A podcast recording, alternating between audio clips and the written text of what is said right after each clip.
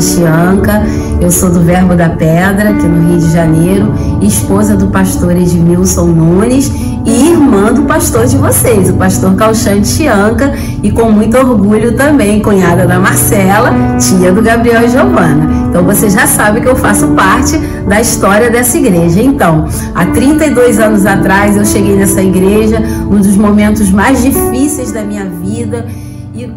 O que mais me impactou foi a forma como eu fui acolhida, como a minha família foi assistida pelo pastor Marcos Honório, pela sua esposa Eunice e toda a sua família. E aquilo impactou a minha vida. E o, e o pastor Marcos Honório pediu a um jovem que na época fazia o louvor e o ajudava que ajudasse a me dar uma assistência, a cuidar de mim, porque era uma jovem que estava chegando com muitos problemas. E esse jovem, que hoje já nem tão jovem, que é o Edmilson, está cuidando de mim até hoje. Então foi nessa igreja que, além de tudo, além de nascer de novo, ser uma nova criatura, eu conheci meu amado marido. Foi nessa igreja que eu me casei, meus filhos nasceram, foram apresentados também pelo pastor Marcos Honório e depois fomos enviados para Pedras de Guaratiba, onde estamos dando continuidade a essa obra. Mais tarde, né, antes de virmos para cá, conhecemos a palavra da fé, passamos a ser verbo da vida, o rema chegou na nossa vida e tem feito uma grande revolução e o Senhor nos tem comissionado a levarmos essa palavra para tantas outras vidas. A, a mesma palavra que nos transformou, o Senhor tem nos usado para transformar vidas. Então recebam o nosso parabéns, recebam o nosso carinho, meu e da minha família. Amamos vocês. Um, um beijo.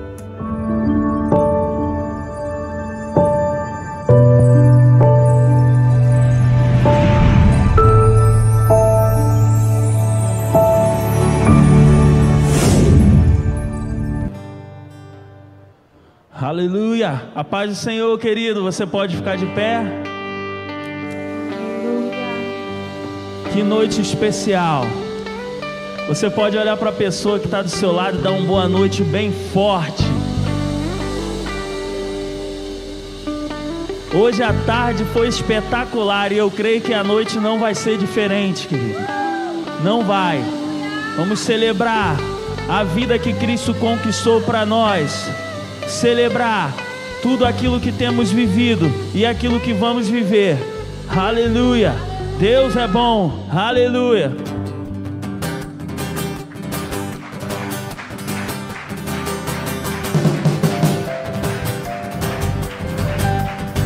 Ei!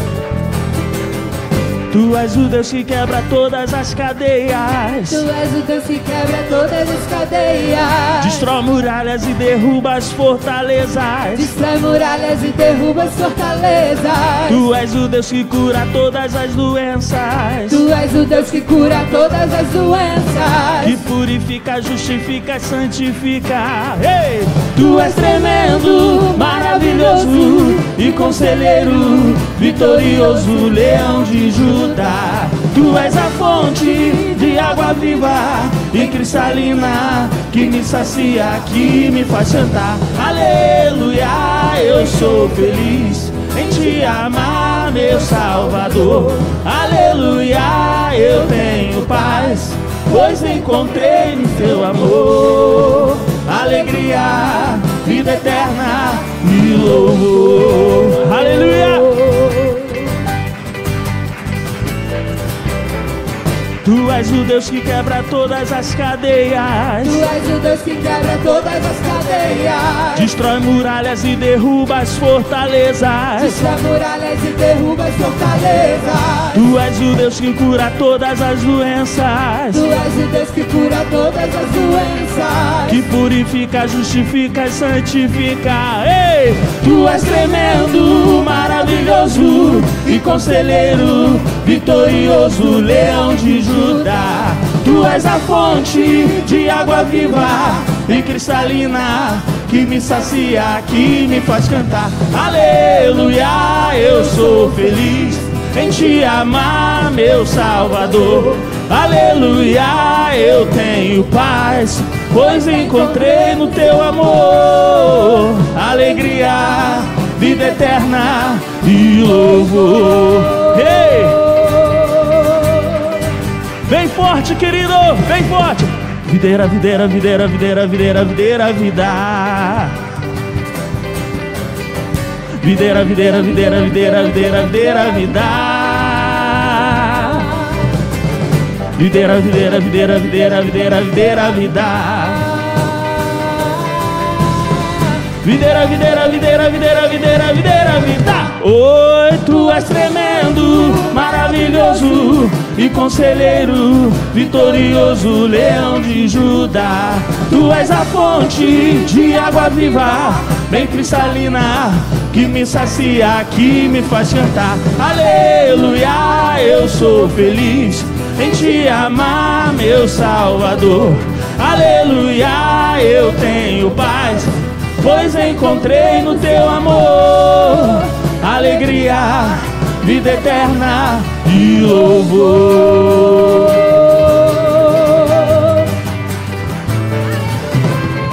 Videira, videira, videira, videira, videira, videira, vida. Videira, videira, videira, videira, videira, videira, vida. Aleluia, tu és o Cristo. Videira, videira, videira, videira, videira, videira, vida. Videira, videira, videira, videira, videira, videira, vida. Aleluia. Te adoramos, Senhor.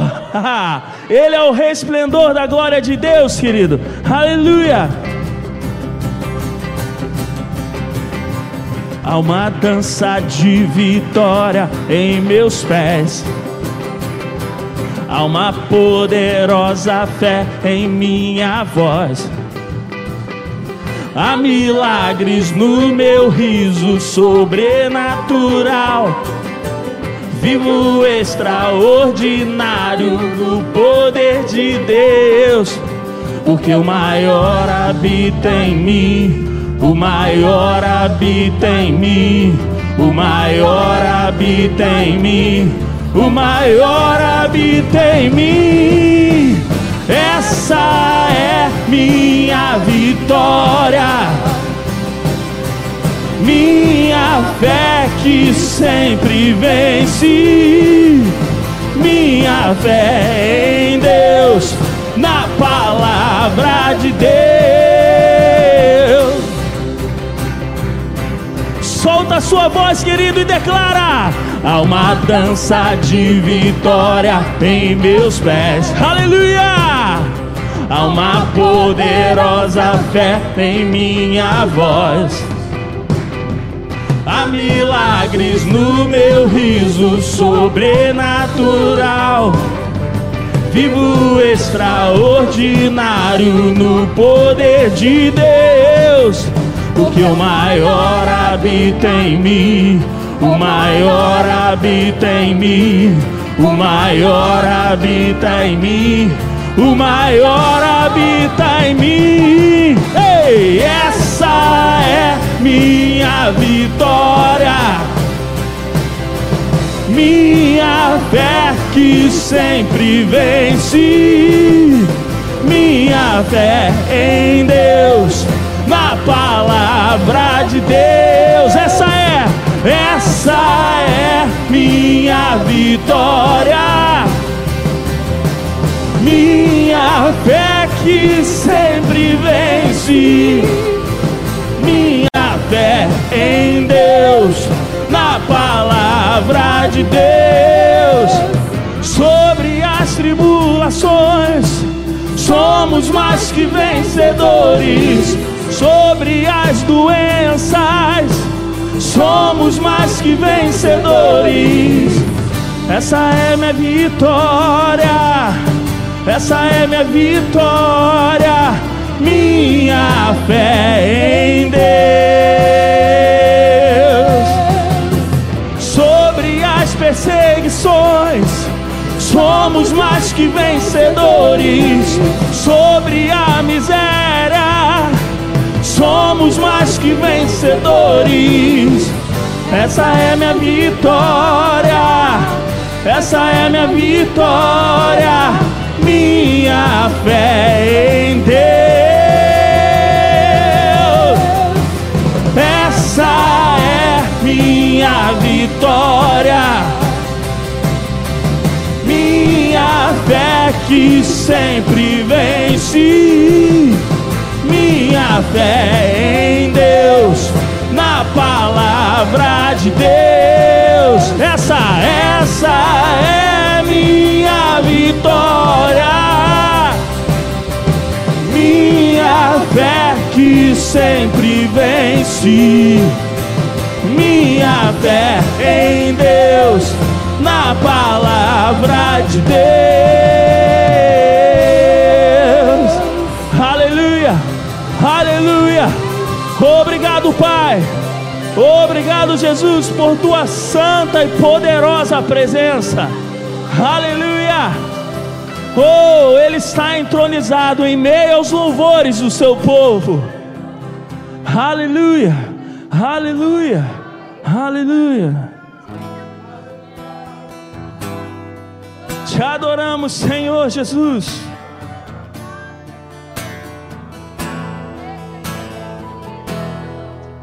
Rei dos Reis, ao Rei dos Reis consagro tudo que sou. De gratos louvores transborda o meu coração. A minha vida eu entrego nas tuas mãos, meu Senhor, para te exaltar com todo meu amor. Eu te louvarei conforme a tua justiça e cantarei louvores, pois tu és altíssimo.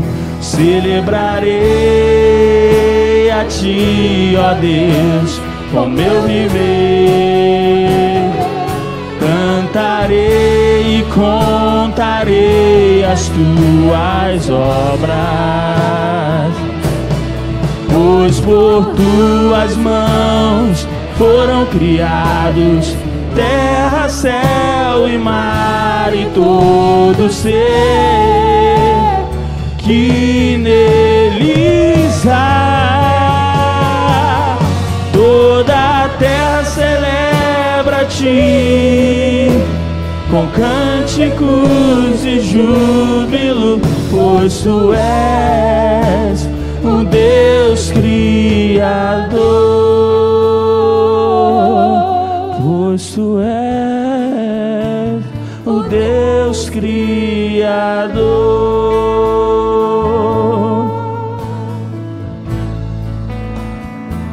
Ao Rei, ao Rei dos Reis consagro tudo que sou de gratos louvores transborda o meu coração. Aleluia!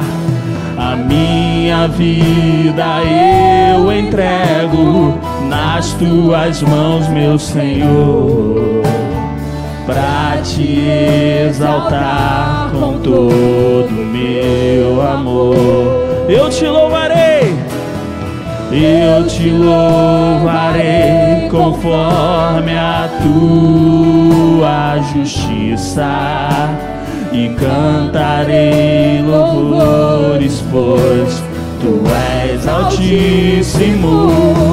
Celebrarei a ti, ó Deus, com meu viver. Cantarei e contarei as suas obras, pois por tuas mãos foram criados terra, céu e mar e todo ser que neles há.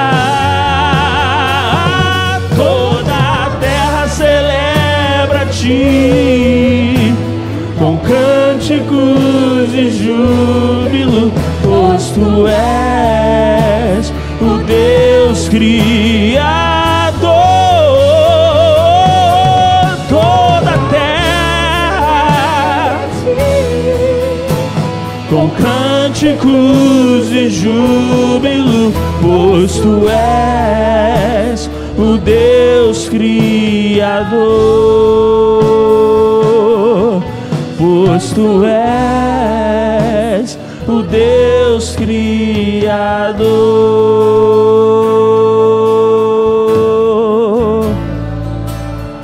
Aleluia!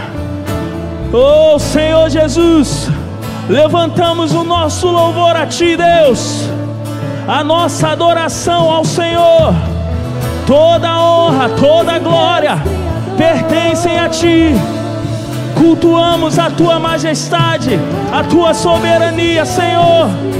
Aleluia, oh aleluia. Vem com Teu poder, vem com Tua unção, regar esse lugar. Aleluia, aleluia, aleluia. Sobre as nossas vidas, dentro das nossas vidas. Oh Espírito Santo de Deus. Aleluia, te adoramos, Cristo. A honra, a glória, a força e o poder ao Rei Jesus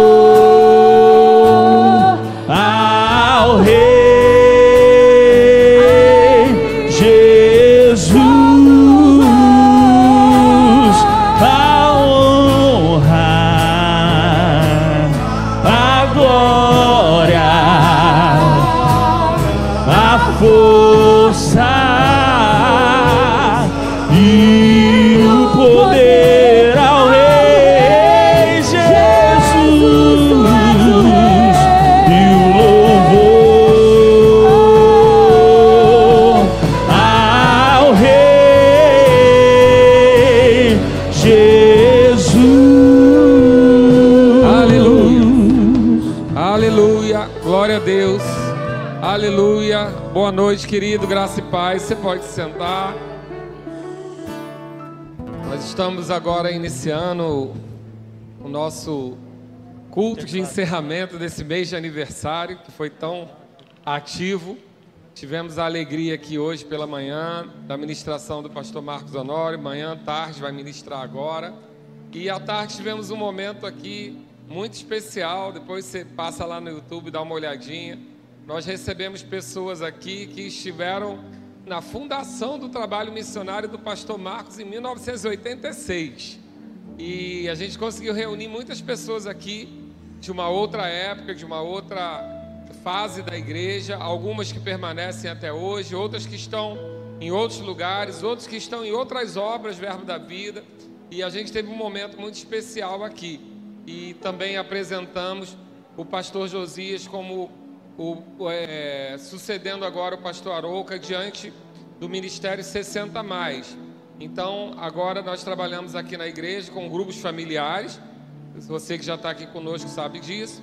Nós temos pastores auxiliares à frente dos grupos familiares.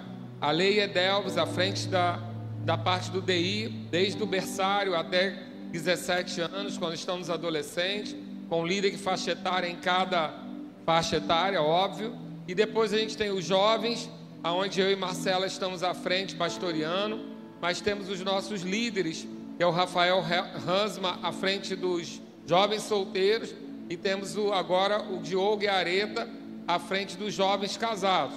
Jovens, a gente numera aqui de 18 a 39, de 18 a 35, dependendo da condição, do, do perfil de cada um, porque não é nenhuma regra para que não possa ser mexida, na realidade é só uma ideia que a gente tem. Depois a gente tem a, o grupo familiar dos adultos, onde nós dividimos também entre casados e solteiros, o grupo familiar dos casados. Eu e Marcelo estamos à frente dos adultos, mas os casados o pastor Felipe e a Juliana são os pastores responsáveis. E nos é, solteiros, nós estamos treinando uma liderança também. E a, a partir daí, nós temos 60 mais, que é onde nós temos as pessoas acima de 60 anos, casados ou solteiros, tanto faz, que vão receber o pastoreio do pastor Josias e da Luciana. Isso, óbvio, que não impede vocês de continuar sendo apacentado pelo seu líder discipulado e também de ter acesso ao pastoreio geral da igreja. Esse é somente um auxílio para que todo mundo possa estar coberto. Uma direção que nós recebemos em 2019, na pandemia ficou um pouco interrompida e nós estamos é, retomando agora. Hoje foi uma tarde de retomada de várias pessoas que não vinham à igreja desde o início da pandemia, já tomaram as duas vacinas e voltaram hoje. Foi muito emocionante para a gente então, isso tudo eu estou dizendo para você saber que a sua igreja é dinâmica, ela continua trabalhando, nada vai nos parar, amém? Pelo amém. contrário, Olha. a gente se especializou nesse tempo e a gente vai vir mais forte ainda. Amém. Amém, queridos? Então, fique ligado, porque dentro dos 60 mais, que é um grupo familiar, a gente tem um projeto chamado Resgate de Honra. Resgate de Honra não é um grupo familiar, mas um projeto dentro do grupo familiar 60 mais que a gente é, busca pelas pessoas que por algum motivo são dependentes para que possam vir ao culto. Alguém com uma idade avançada, com algum, alguma questão de saúde que não consegue vir sozinho ou não consegue mais vir ao culto, a gente leva ceia para essas pessoas, a gente se comunica com eles, manda vídeo para que eles estejam ligados. Alguns a gente vai providenciar o nosso desejo é que a gente chegue uma van para a gente buscar todas essas pessoas em casa. Nós cremos para isso no projeto 60 mais. A gente quer ter uma van para no culto da tarde buscar essas pessoas em casa. Eu creio que vai ter que ser duas, porque Campo Grande tem que ser uma para cada lado, né? Porque quem vai lá no Rio da Prata não vai conseguir no Mendanha. Então, mas hoje uma já resolvia para a gente fazer isso. É um, é um desejo desse, desse grupo. Então a gente vai estar tá trabalhando para isso para buscar. Hoje nós tivemos pessoas aqui que não têm condição de vir sozinho por conta da idade e os filhos são de outras, outras igrejas ou às vezes nem crentes e eles não conseguem mais vir. Então a gente tem esse projeto do resgate de honra de buscar essas pessoas, principalmente para o culto da tarde. Você crê comigo?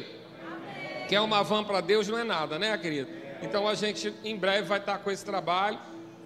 Eu estou dizendo isso tudo para você, para você entender o que aconteceu hoje aqui pela tarde. E agora, sem mais delongas, nosso missionário maratonista, direto do Chile para São Paulo, de São Paulo para Goiânia, vindo ao Rio hoje, amanhã em Goiânia de novo. Amém? 65 anos, guarda sua inveja. Amém? E se chamar para fazer trilha, tu vai passar vergonha. ele quer que Tim vai na frente. É porque o ritmo não muda, então ele vai mais longe. Amém? A gente que é mais afobado é para 100 metros só. Mas a galera mais tranquila faz a maratona inteira. Pastor Marcos é uma referência para nós. Fundador dessa igreja. Iniciou o trabalho aqui do Rio de Janeiro. A primeira igreja Verbo da Vida do Rio de Janeiro foi através da obra missionária sobre a vida dele. Ele veio para cá em 1986 começou a fazer um trabalho missionário aqui no início pela igreja. Estou nos três cultos, falei mais. No início, em 1986, um trabalho missionário aqui pela igreja de Pinheiros, que mais tarde, em 1992, se tornou uma congregação, deixou de ser Pinheiros e logo em seguida se tornou uma congregação do Verbo da Vida de Guarulhos, um trabalho inicial que ainda não era oficializado o Ministério Verbo da Vida. Mas aí já começou esse trabalho, trazendo a palavra da fé. Quando chegou em 1998, o Ministério Verbo da Vida se formalizou e a igreja também se formalizou. Por isso que nós comemoramos 23 anos. Nós comemoramos a partir de 98, quando ficou oficial. Mas essa igreja já tem história missionária 35 anos e já tem é, 30, 31 anos, eu creio, se eu não 29 anos, nós estamos em 2001, é, 29 anos de trabalho já com a palavra da fé. Então temos uma história, decidimos comemorar os 23 anos oficiais, mas temos uma história sobre a vida do pastor Marco. Então tudo que você é, ouve e recebe desse lugar foi uma semente trazida pela vida desse homem, amém? Então esteja ligado, esteja com honra. Pastor Marcos é um professor mais renomado do verbo do Rema de história da igreja. Não só porque ele conta muito bem, mas como ele viveu a história da igreja. Amém? Brincou com Abraão, correu com Moisés.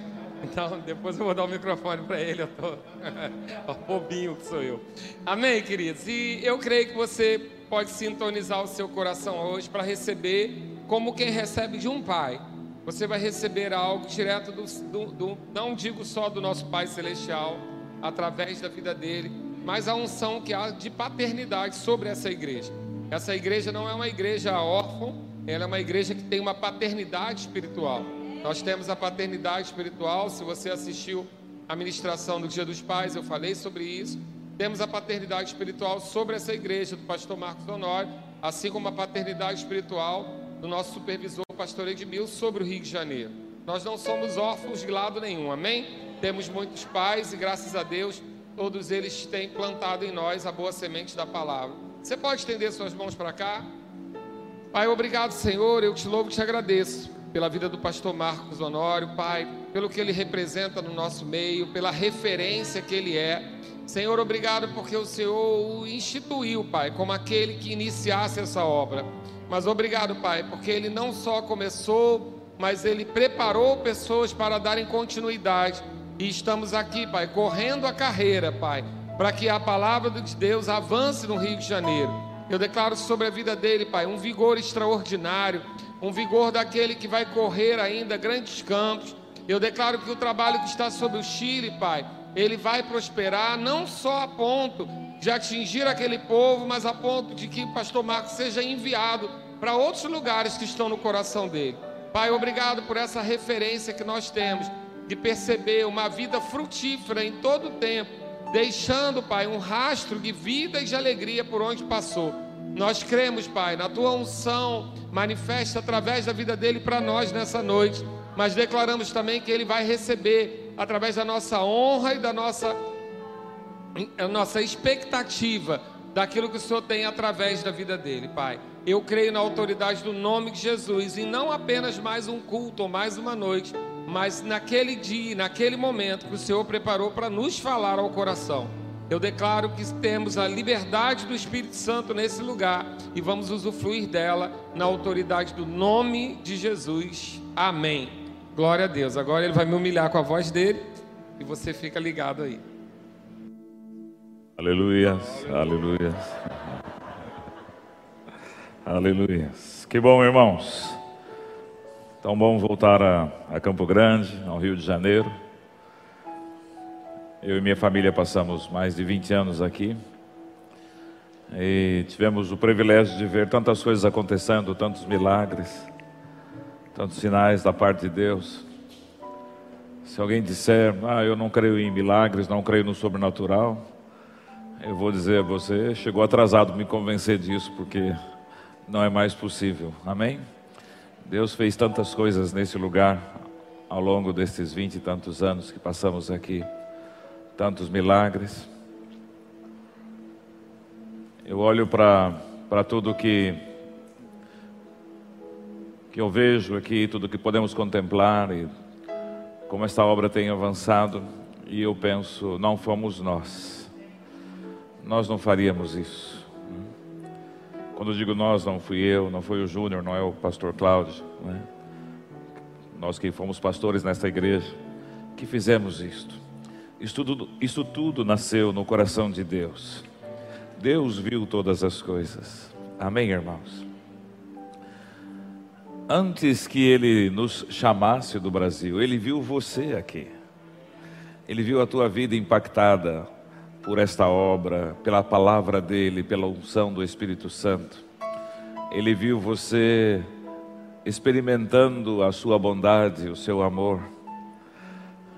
Eu sempre penso nisso. Deus não me criou para fazer alguma coisa, Ele me criou para desfrutar da sua bondade, da sua fidelidade, do seu amor, desfrutar da sua grandeza. Amém, amados? Foi Ele quem preparou isso tudo. Paulo diz no livro de Filipenses: Pois Deus é quem opera em nossas vidas, tanto o querer como o efetuar. Eu Início reconhecemos, nós não teríamos habilidade para começar tudo isso, para fazer tudo isso. Júnior, Virgínia tampouco, Pastor Cláudio, Marcela, também não. É Ele quem está fazendo. E é por tua vida, é por tua causa que tudo isso existe. Não é por nós, os pastores, não é por nós, os ministros, que as coisas existem. Nós somos a maneira, um instrumento que Deus utiliza para alcançar e abençoar a tua vida. Foi Deus que te viu, que viu o teu coração, que viu a tua vida. Foi Deus que decidiu abençoar você. Foi Ele quem desejou alcançar a tua vida e fazer você experimentar coisas grandes. É Ele que tem planos e propósitos. No livro de Isaías, o Senhor diz: Eu bem sei os pensamentos que eu tenho acerca da tua vida, pensamentos de paz e não de mal, para vos dar o fim que vocês esperam. Deus pensa acerca das nossas vidas, Deus planeja as nossas vidas. Amém, irmãos? Ele pensou em tudo isso e muito mais para nós. Ele pensou no nos nossos dias futuros. Eu gosto do, do, do livro de Salmos, no capítulo 2. A gente olha hoje para a humanidade e vê, não só aqui no Brasil, mas em todos os países da América do Sul. Eu tenho tido oportunidade de trabalhar além do Chile, com a Bolívia, com o Peru, com o Paraguai. Tenho muito contato com o pessoal da Argentina, do Uruguai. E a gente vê que todos esses países, além do Brasil, estão nessa divisão de um lado, de outro, uma ideologia, a outra. E nós pensamos que uns de um lado pensam, não, é o meu lado que vai resolver, outros pensam, não, é o meu lado que vai resolver. E outros estão fazendo planos para que o que vai acontecer. E o salmista no Salmo 2 diz assim: O Senhor do céu ri-se destas coisas. Amém, irmãos? Deus olha para todas estas coisas e essas confusões que todas. E ele ri disso, porque ele sabe o que ele tem preparado para a minha vida e para a tua vida. Ele sabe aonde ele vai nos levar, o caminho que ele preparou para as nossas vidas. Amém, irmãos. E ainda que fiquemos pensando, e agora o que vai ser depois da pandemia? Como é que vai ser as nossas vidas? A sua palavra diz: a vereda do justo é como a luz da aurora, que vai brilhando mais e mais até esse dia perfeito. Você nunca brilhou até hoje como vai brilhar daqui para frente. Amém, irmãos? Ele está iluminando e é, eu ia falar como, como em espanhol, alumbrando as nossas vidas mais e mais. Amém, amados? Eu brilho hoje mais do que brilhava ontem e vou brilhar amanhã mais do que brilho hoje, viu, gente? Amém. Isso não é orgulho, não, é porque eu sei em quem eu tenho crido, e eu estou certo que Ele é poderoso para guardar o meu depósito naquele dia. Amém. A tua, o teu caminho é como a luz da aurora, para brilhar mais e mais. Às vezes pensamos assim, é, o tempo está passando, estou ficando mais velho, os cabelos já não são os mesmos, não é? Mas isso tudo não importa, o importa é o que você tem por dentro, o que você é por dentro, o espírito que Deus colocou dentro de você, a capacidade, a habilidade que está dentro de você. E isto é maior a cada dia. Amém, irmãos? Maior a cada dia. Aleluias. Eu sempre gosto de pensar, eu tenho os meus pés na terra, mas eu, tô, eu habito nos lugares celestiais. E esse é o local onde eu gosto de estar. E eu queria te convidar para juntos orarmos e agradecermos a Deus por isso. Desfrutarmos de Sua presença gloriosa. Aleluias. O salmista diz que ele habita num alto e sublime monte, mas também com o contrito e o oprimido. Sabe de uma coisa? Deus tem prazer de ter comunhão com você. Deus tem prazer de ouvir a tua voz. Deus tem prazer de ter essa, esse relacionamento contigo. Não que Ele precise de nós, não que Ele dependa do nosso relacionamento, mas Ele nos fez para isso. Amém? Deus não te fez para trabalhar. Às vezes eu fico pensando na vida de alguns homens e mulheres da Bíblia. A Bíblia fala no livro de é, de Mateus, perdão, de Lucas, quando Jesus nasceu e ele é levado até o templo e lá ele é apresentado e a Bíblia fala de um homem chamado Ananias, de mais de 80 anos. Ele viveu toda a sua vida aguardando que aquela criança nascesse. Era a esperança de Israel. E acho que, eu creio que ele sempre orava que ele venha, que ele venha, que ele venha. Você não sabe de um milagre dele. Você não sabe quem era a sua família, a gente não sabe nada do que ele fez, do que fazia, mas o nome dele está lá. Para Deus, ele era importante, para Deus é precioso. Amém, amados? Talvez muitas pessoas não te conheçam, mas ele te conhece. Você é famoso no céu, teu nome é grande lá. E ele tem prazer. Os anjos te conhecem, isso que é importante. Amém? Te adoramos, Pai. Você pode ficar de pé, de joelhos, como você quiser. Te adoramos, Pai, por esta noite, por este dia que tem sido glorioso.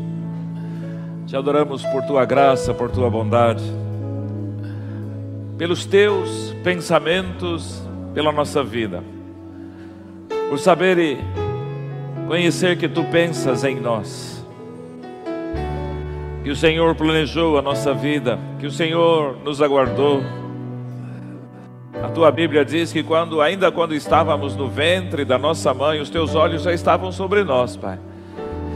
O Senhor já nos conhecia. Senhor nos fez para coisas grandes, para experimentar coisas grandes. A tua obra em nós é grande, Senhor. Ainda que o mundo não reconheça, mas Tu reconheces e tu sabes. Obrigado por esse dia. Obrigado por cada coração nesta noite, neste lugar. Obrigado por cada vida preciosa aqui, ó Pai. Te adoramos no precioso nome de Jesus Cristo. Aleluias. Graças a Deus. Você pode se assentar? Aleluias. Obrigado. Aleluias. Graças a Deus. Eu disse isso no culto da tarde. Eu sei que nós vivemos um tempo que nunca imaginávamos. É? Eu não, não, não tinha pensado que em minha vida ia passar um tempo como esse da, daquilo que nós concebemos chamar de pandemia, né? E eu ficava pensando assim, lá no início dessa coisa toda, onde vai isso? Cada mês fechado no meu apartamento, eu e minha esposa.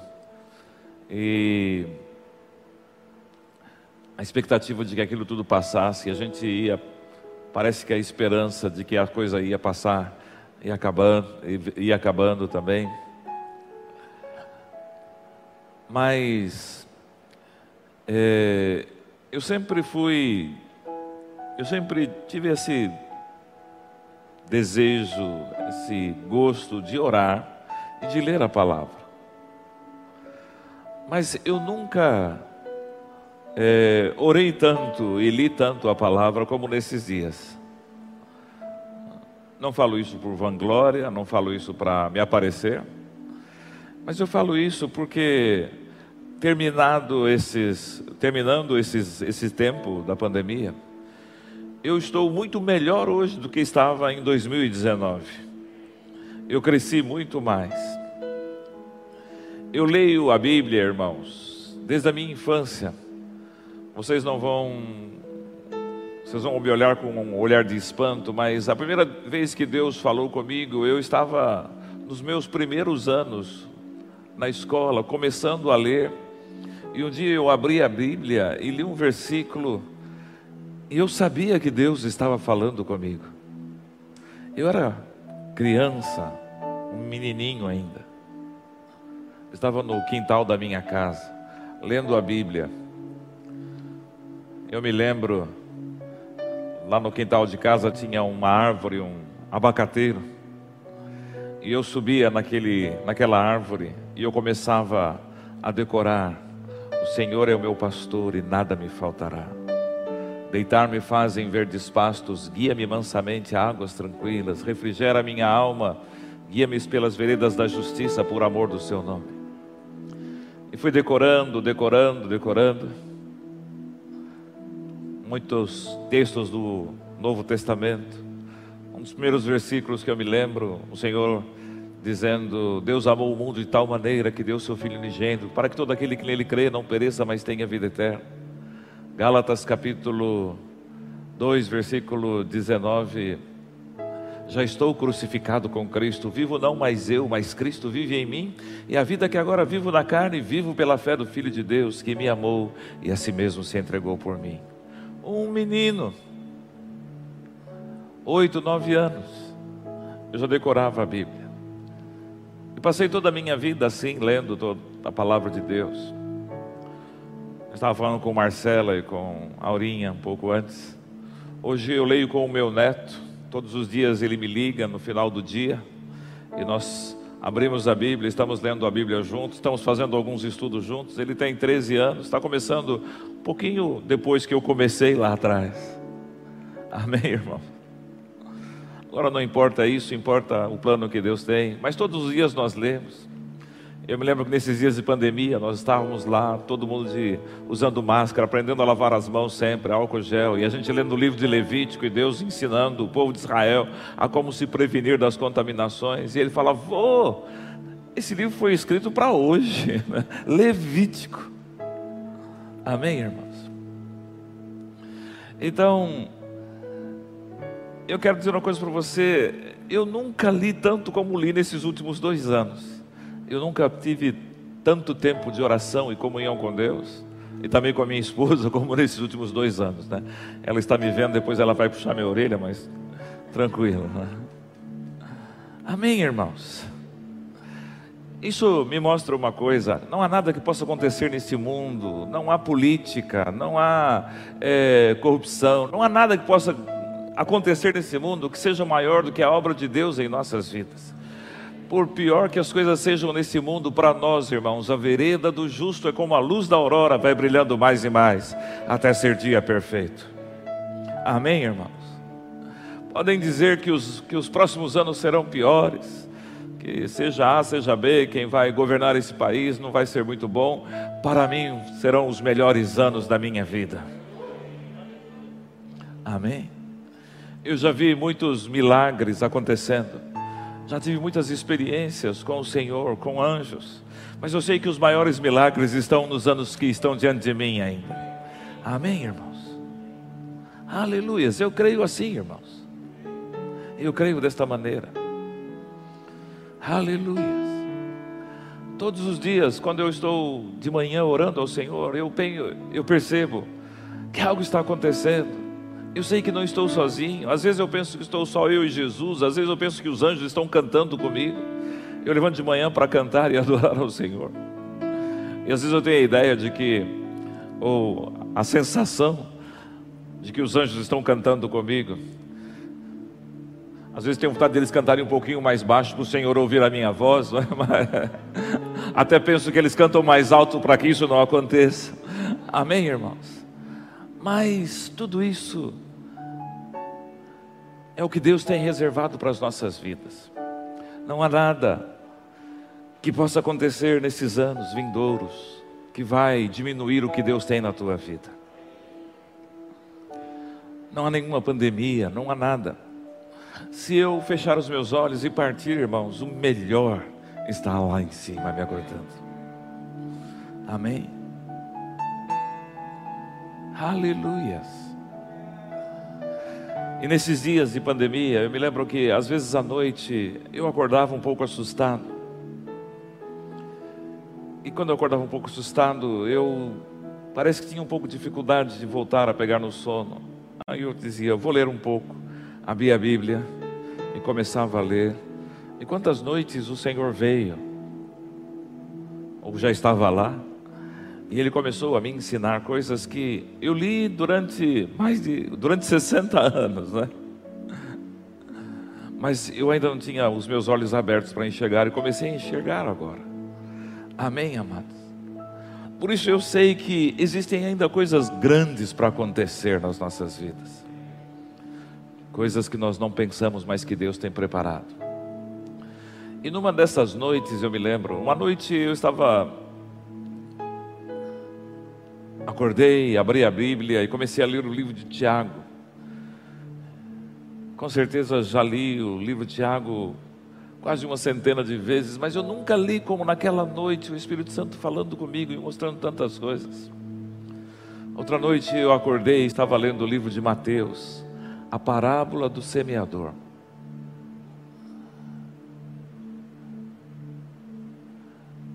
E eu, depois de tantos anos, comecei a compreender coisas que jamais tinham compreendido.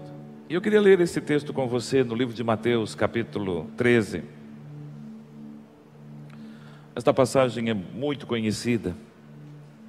Jesus falando do semeador, da semente sendo plantada em diferentes terrenos. Eu não vou ler todo o texto para não tomar muito tempo. Verso 3: De muitas coisas lhes falou por parábolas, dizendo: Eis que o semeador saiu a semear. E ele vai falando sobre diferentes terrenos e diferentes situações. E lá adiante, depois os discípulos chegaram para ele e disseram: Senhor, é, por que o Senhor fala com eles por meio de parábola? Verso 10. Verso 11, Jesus responde: É o que Jesus respondeu, porque a vocês é dado conhecer os mistérios do reino dos céus. Mas a aqueles isso não é concedido, pois ao que tem, mais será dado e terá em abundância, mas ao que não tem, até o que tem lhe será tirado. Por isso falo com eles por meio de parábolas, porque vendo não, porque vendo não veem, e ouvindo não ouvem, nem entendem. Assim neles se cumprem a profecia de Isaías: ouvindo, vocês ouvirão e de modo nenhum entenderão, vendo, vocês verão e de modo nenhum perceberão. Porque o coração deste povo está endurecido, ouviram com os ouvidos tapados, fecharam os olhos, para não acontecer que vejam com os olhos, ouçam com os ouvidos, entendam com o coração, se convertam e sejam por mim curados. Bem-aventurado, porém, são os olhos de vocês porque vem, e bem-aventurados são os ouvidos de vocês, porque ouvem. E o Senhor disse para eles: os teus, os vossos olhos estão vendo, os vossos ouvidos estão ouvindo. E eu fiquei pensando nesta palavra. E eu entendi, irmãos, porque muitas vezes nós pregamos a palavra e em alguns esta palavra cria um impacto, uma transformação, uma mudança, mas outros, parece que essa palavra não funciona. E não é porque a palavra não tenha poder ou só porque os outros são diferentes, é a maneira com que nós ouvimos, a maneira com que nós recebemos a palavra de Deus. Esta noite, eu acredito, muitos serão abençoados, impactados e poderão experimentar coisas diferentes. Mas talvez alguns saiam daqui sem entender e sem compreender. E Jesus fala: portanto, vede como ouvis.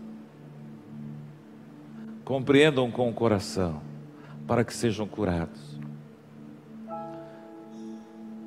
Ao longo de toda a minha vida, de todos os meus anos de ministério, eu me lembro olho para trás e vejo quando nós começamos, quando eu comecei a, a, o meu chamado, a minha carreira lá no passado, e quantos amigos e é, irmãos estavam comigo.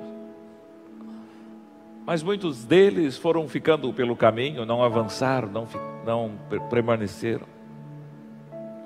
E eu às vezes penso, por quê? É a maneira com que você ouve a palavra de Deus é a maneira com que você recebe a palavra de Deus. Esse texto diz: Assim, nele se cumpre a profecia de Isaías. Ouvindo vocês ouvirão e de modo nenhum entenderão. Vendo vocês verão e de modo nenhum perceberão. Diga: olhos para ver, ouvidos para ouvir. Agora, todos, todos nós pensamos assim. Bom, todo mundo vê, Existem algumas pessoas que são cegas e não conseguem enxergar, e todo mundo ouve, menos os surdos que não conseguem ouvir. O que Jesus está querendo dizer? Algo, irmãos, que a palavra de Deus nos ensina, e algo que é muito interessante. Colossenses habla, ah, ah Colossenses habla não, Colossenses fala, não é? Que em Cristo Jesus todas as coisas foram criadas, nos céus e na terra e ele diz: as visíveis e as invisíveis. Amém, irmãos? Diga visíveis e invisíveis. Então, há coisas que nós podemos perceber com os olhos naturais. Há coisas que nós podemos perceber, ouvir, escutar com os ouvidos naturais. E entender com nossa mente natural. Mas há coisas que só se podem enxergar com um tipo de visão a fé. Só se pode ouvir pela fé. Amém, amados? Sabe de uma coisa? Nesse tempo de pandemia, nós cristãos, não estou falando de política, estou falando de religião mesmo, amém, irmãos? Mas nós cristãos, por muitos, fomos chamados de negacionistas. Porque alguns diziam que nós negávamos as vacinas, por exemplo. Eu nunca neguei vacina, irmãos. Eu me lembro lá em São Miguel Paulista, minha, no meu bairro em São Paulo, eu era pequeno, fui para a escola. Tinha um, um dia do ano que era o pavor de todos os alunos do primário. A gente tinha que ser vacinado por um varíola, por contra varíola, eu acho. Não sei quantos de vocês passaram por esse tormento, mas nós paulistas passamos por isso, né? E a gente tinha sete, oito anos e ia para a escola. E no dia da vacina, ela vinha uns enfermeiros do estado de São Paulo. E eles vinham com uma, com uma, um, aqueles vidrinhos que vem que tinha vacina, que tinha é, a vacina, a medicina lá. Eles quebravam aquela ponta, injetavam a vacina e depois Acreditem, eu passei por isso e muitos aqui talvez passaram também. Se não passaram, vocês cariocas escaparam, mas nós paulistas não. Eles pegavam aquele vidrinho, pastor Alex, e com aquele vidro quebrado eles faziam um, um ferimento onde a vacina havia sido aplicada. E depois, sabe o que o enfermeiro fazia? Desculpe dizer isso, mas ele cuspia no braço para que infeccionasse.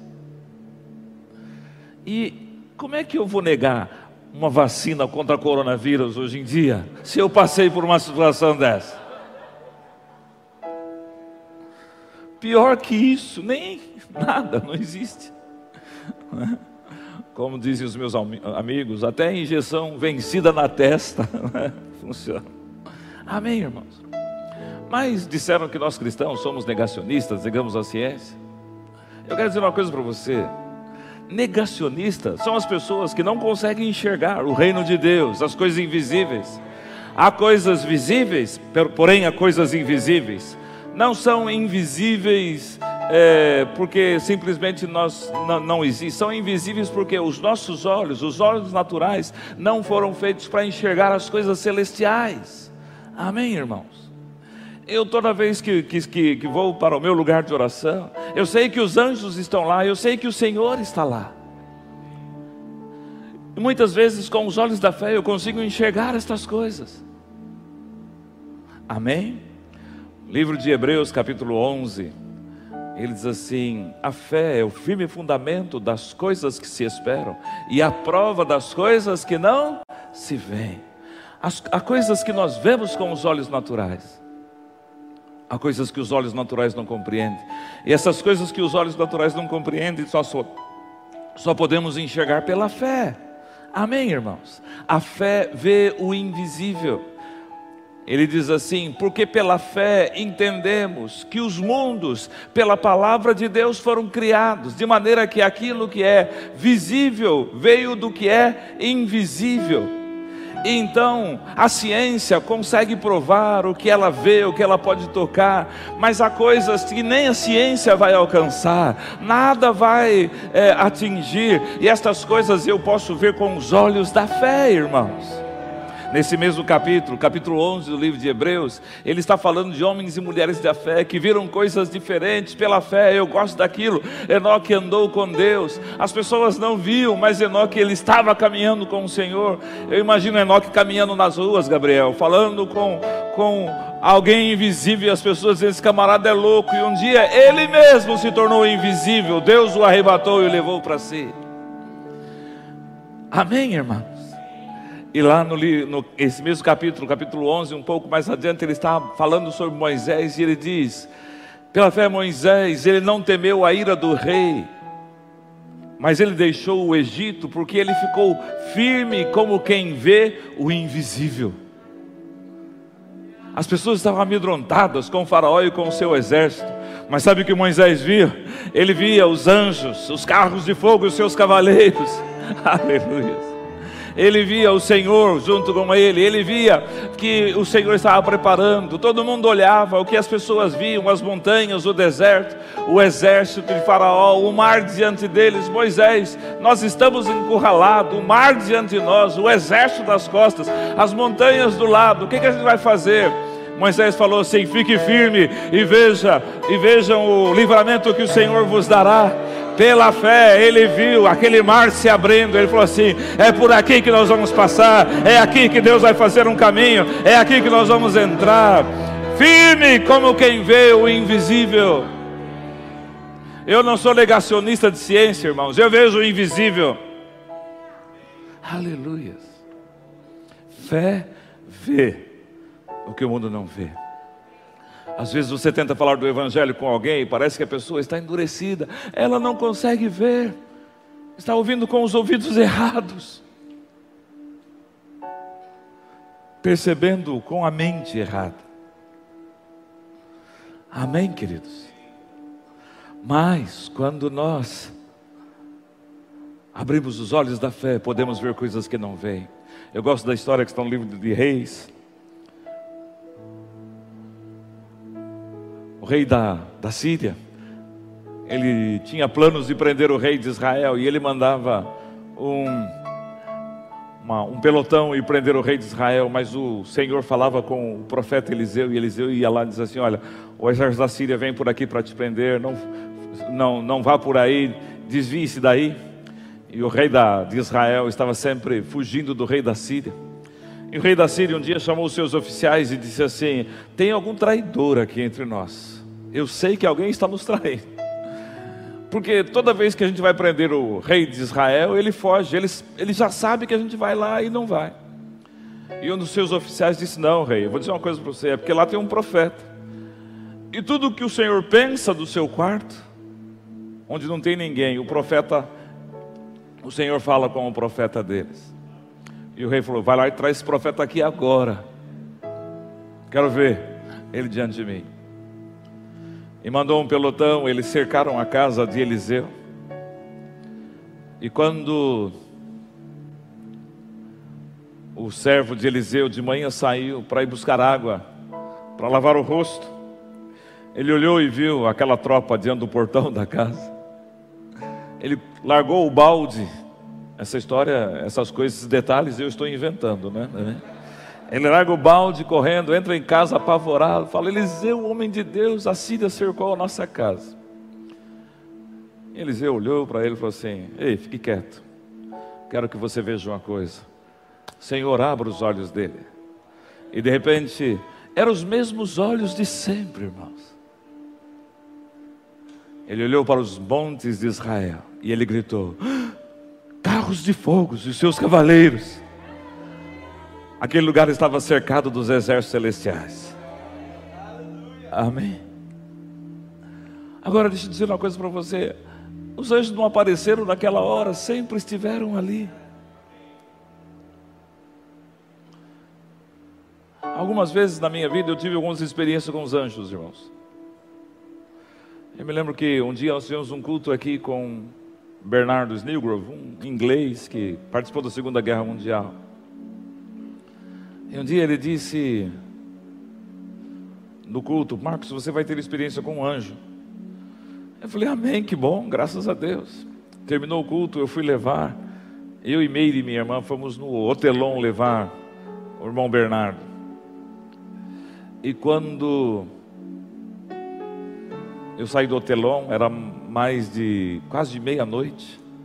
Eu saí com o carro ali por trás, por aquela. Como é que chama ali? Bom, enfim, aquela estrada que vai dali para lá. e vinha voltando, eu queria sair ali no começo da, da, da, da dessa rua, né? E bem ali meu carro quebrou. Eu tinha um verano branco, você lembra do verano branco? É. O verano quebrou, era novo quebrou, parou. Eu tentei dar partida, não tinha. Nada, não funcionava nada. Aí eu vi tinha um telefone, um orelhão naquele tempo. Né? A gente usava orelhão, gente. Aí eu falei assim: vou ligar para o meu mecânico. Quase meia-noite, vou acordar ele, vai ter que vir aqui me ajudar. Aí quando eu peguei o telefone, eu escutei uma voz: Pastor Marcos, você precisa de ajuda? Eu fiquei gelado na hora. Eu, sim, eu vim, te, eu vou te ajudar. Pegou, nós colocamos nosso carro, eu coloquei meu carro, ele me ajudou, colocaram meu carro na, no início da rua, tem um posto de gasolina, deixei o carro ali. Ele colocou a mim e minha irmã dentro do seu carro. E você vai dizer assim, anjo tem carro? Aquele tinha. Ele levou a Meire na casa dela.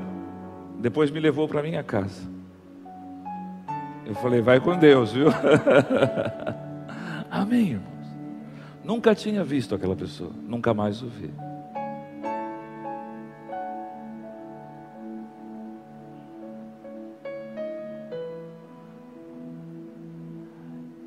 Agora, sabe de uma coisa, irmãos? Às vezes os nossos olhos são abertos e nós vemos algumas coisas. Os olhos da fé, diga. Às vezes nós não vemos nada. Mas isso não quer dizer que eles não estejam conosco, que Deus não esteja conosco. Jesus disse na sua palavra: Eu nunca te deixarei, eu jamais te abandonarei. Nunca. Sabe de uma coisa? Desde o ano de, desde 25 de fevereiro de 1978, quando eu tive uma grande experiência com o Senhor, eu nunca mais perdi a consciência de Deus, da presença de Deus na minha vida, mas houve dias em minha vida que eu não pensei nele, em que eu não tinha consciência da presença dele. Mas ele disse: Eu nunca te deixarei. Então eu sei que naqueles dias em que eu não pensei nele, naqueles dias em que você não viu nada, não escutou nada, não foi na igreja, não leu a Bíblia, não fez uma oração, Deus não deixou de cumprir a sua palavra, Ele estava com você, Ele estava falando, Ele estava te mostrando alguma coisa, te ensinando algumas coisas. Amém, irmãos? Fé são os nossos olhos espirituais. Fé nos mostra aquilo que nós não podemos ver. Pela fé nós entendemos que os montes, pela palavra de Deus, foram criadas. Pela fé nós entendemos as coisas celestiais. Pela fé nós podemos ver as coisas celestiais. Os meus olhos da fé me mostram os céus, me mostram a glória do Senhor. Isaías estava lá em Jerusalém nos dias da morte do rei Uzias, de repente os seus olhos foram abertos. Aquilo não foi criado naquele momento, não era uma visão apenas, era realidade, era verdade. E ele disse: Ai de mim que vou perecendo, pois eu sou um homem de lábios impuros, habito num povo de impuros lábios, e os meus olhos viram o rei. Aleluia. Ele pensou: Vou morrer, sou tão pecador eu estou tendo essa visão gloriosa. Ele viu os serafins dizendo: Santo, Santo, Santo é o Senhor Deus, o Todo-Poderoso. Amém, irmãos? Aquilo não foi criado, não era uma sala, um momento, era algo eterno, que até hoje acontece. Ele não foi transportado, levado aos céus, ele viu.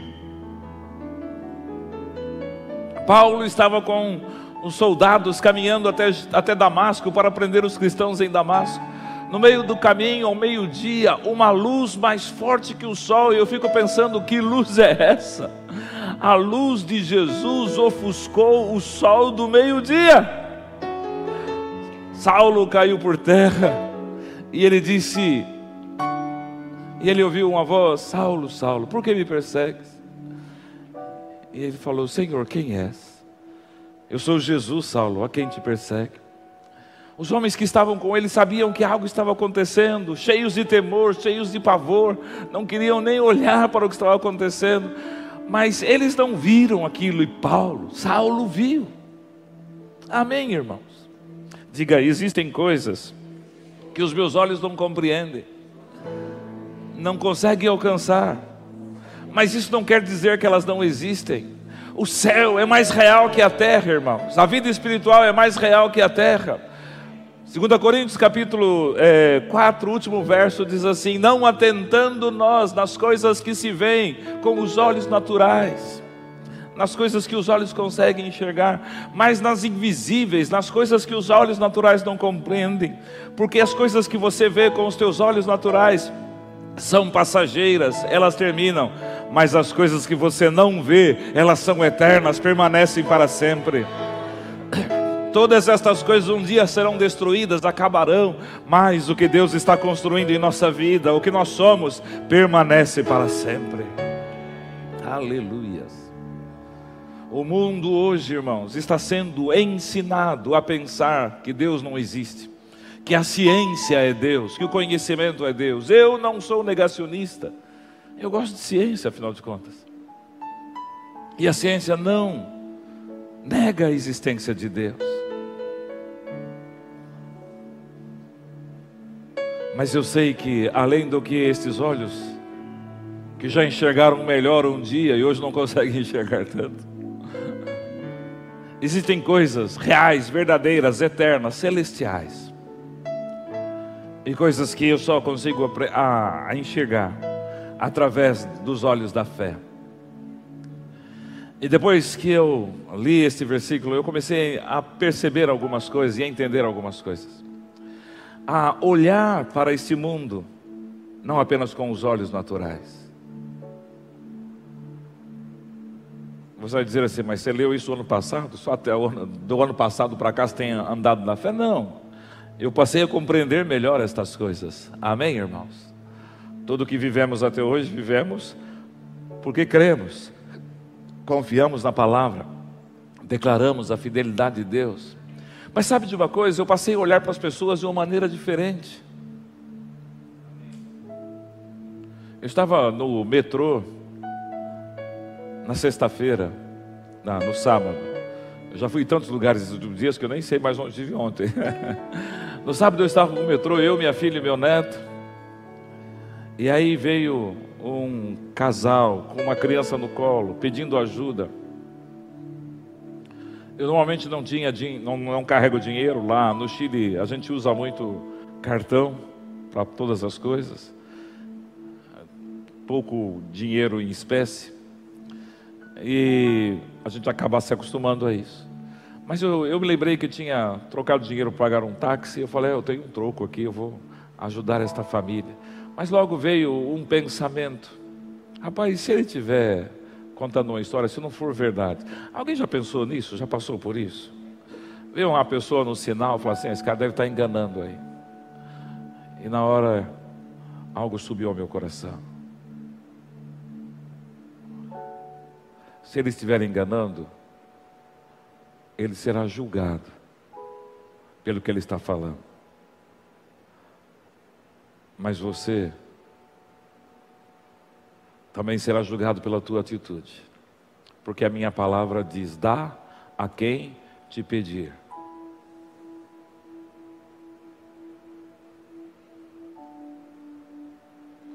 Eu enfiei a mão no bolso, falei: bom, tenho quinzinho aqui, né?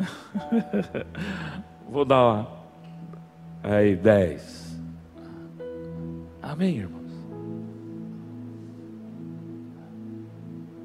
Se ele, se ele tivesse, se ele, se ele mentiu para mim, ele vai ser julgado por isso. Mas sabe de uma coisa? Eu não perdi a minha oportunidade. Amém? Dai e ser-vos-á dado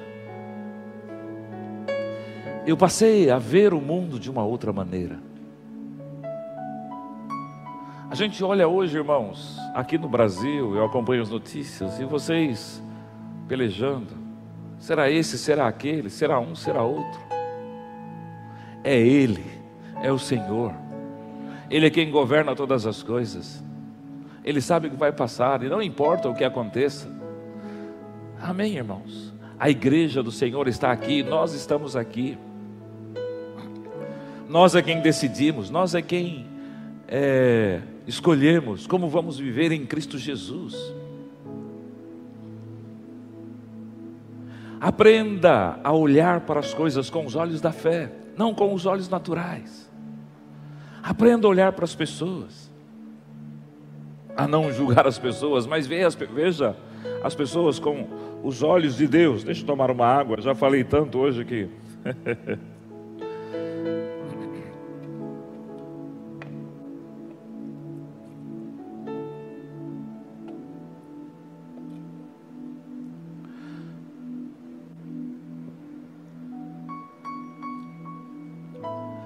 Aprenda a ver o mundo com os olhos da fé. Aprenda a pensar na tua vida, na vida da tua família, na vida da tua cidade, do teu país. Não com a mente natural, sem entender as coisas espirituais. Considere em primeiro lugar as coisas espirituais. A Bíblia diz que nós temos a mente de Cristo. Você pode pensar como Ele. E às vezes você tem pensamentos que você nem sabe de onde vem, mas são pensamentos celestiais que Deus está colocando em tua mente, para que você possa compreender as coisas que Ele tem para a tua vida. Aprenda a estar atento ao invisível, ao que você não vê, ao que os teus olhos não veem. Aprenda a olhar e ver os milagres de Deus acontecendo na tua vida. Amém, irmãos? Aleluias. Graças a Deus, diga graças a Deus. Eu me lembro que há muitos anos atrás eu estava num culto lá em São Paulo. E nós estávamos numa reunião pequena dentro da, da, da nossa casa lá. Havia um grupo de irmãos.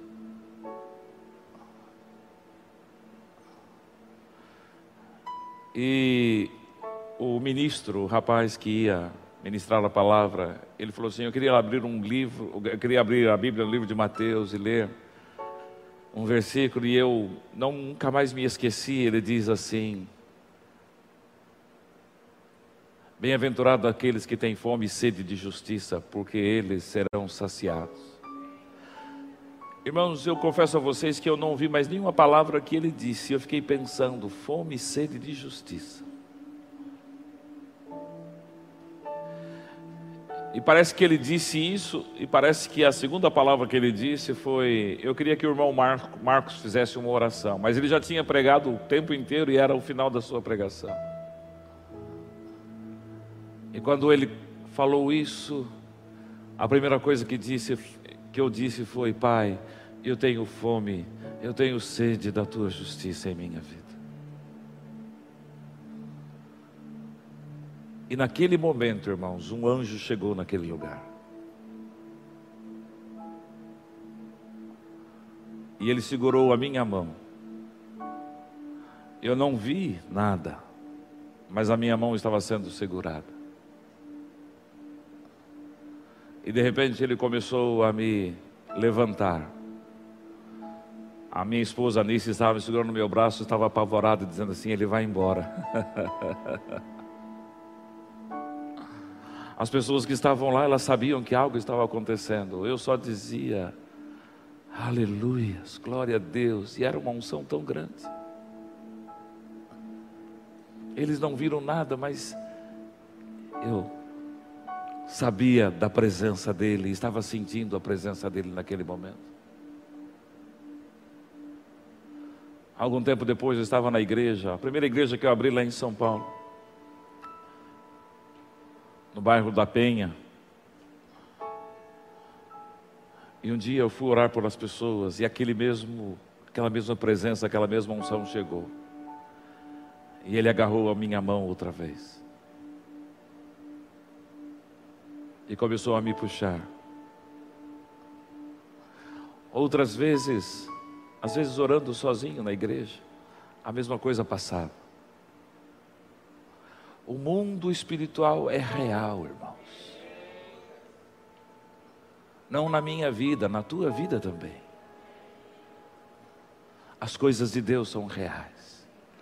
E nós precisamos aprender a pensar. Sabe de uma coisa? Eu quero dizer algo para você, você que está me ouvindo. Às vezes você pode pensar, a situação está tão difícil, eu não estou aguentando essa situação. Mas Deus do céu está rindo dessa situação porque Ele sabe. Ele sabe onde você está sentado. A Bíblia diz que nós estamos assentados em Cristo nas regiões celestiais. Aprenda a olhar para o mundo, a olhar para essa vida de quem está assentado nas regiões celestiais. Alguém que não vai mais experimentar e sofrer as coisas deste mundo. Não que nós não passemos mais por problemas ou dificuldades. Eu passei essa pandemia, eu e minha esposa, enfrentamos tudo lá no, no, no Chile ainda enfrentamos situações. Mas sabe de uma coisa? Nada disso nos vence, porque em Cristo nós somos mais do que vencedores, e o mundo espiritual é real, Deus é real. Não é porque você não vê que você não que, que essas coisas não existem. Ah, eu nunca vi um milagre, chegou atrasado, na minha vida ele já aconteceu.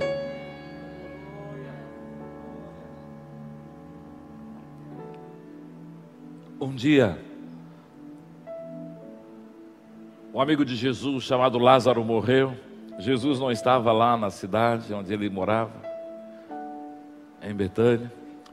Disseram para Jesus: Teu amigo está morto. E Jesus falou assim: Vamos para lá, ele vai acordar dos, dos mortos, ele vai acordar do seu sono.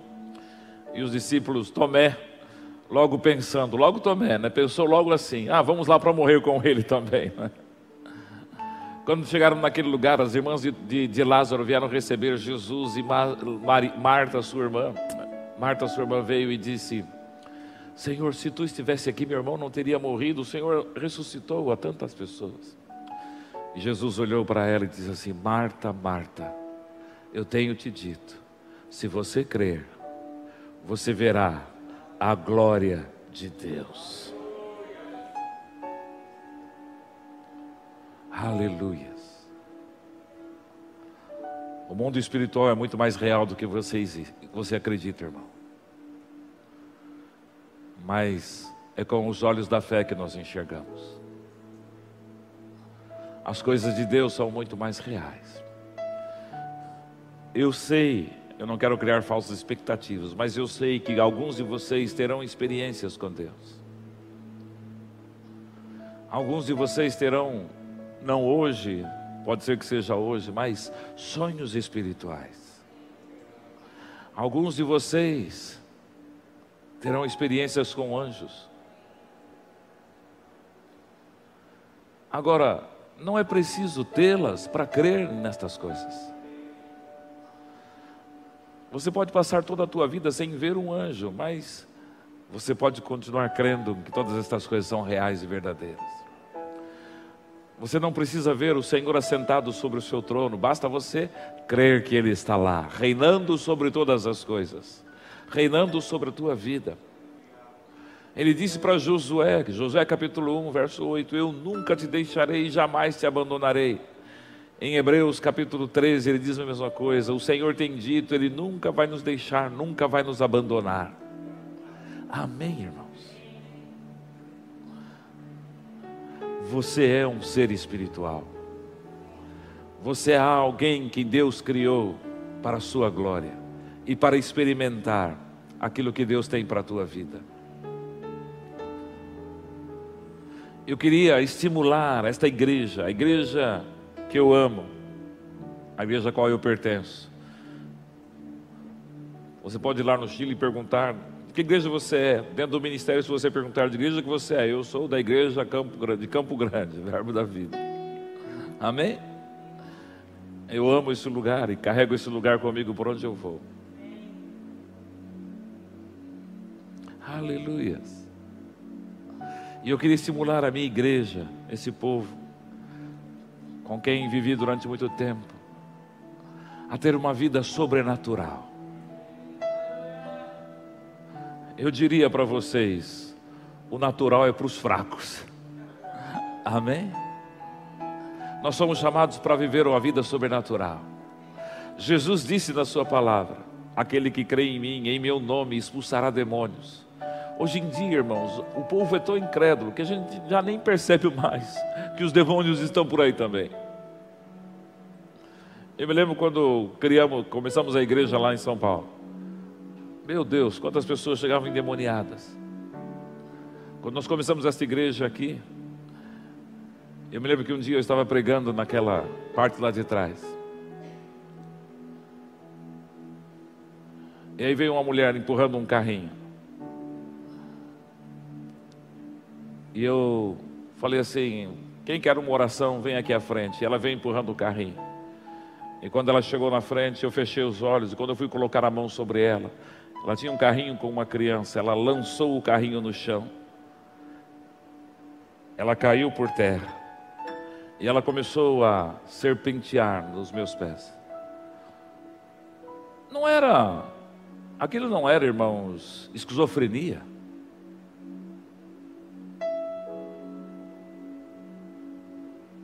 Ela estava que nem uma serpente nos meus pés. Se enrolou no cabo do microfone.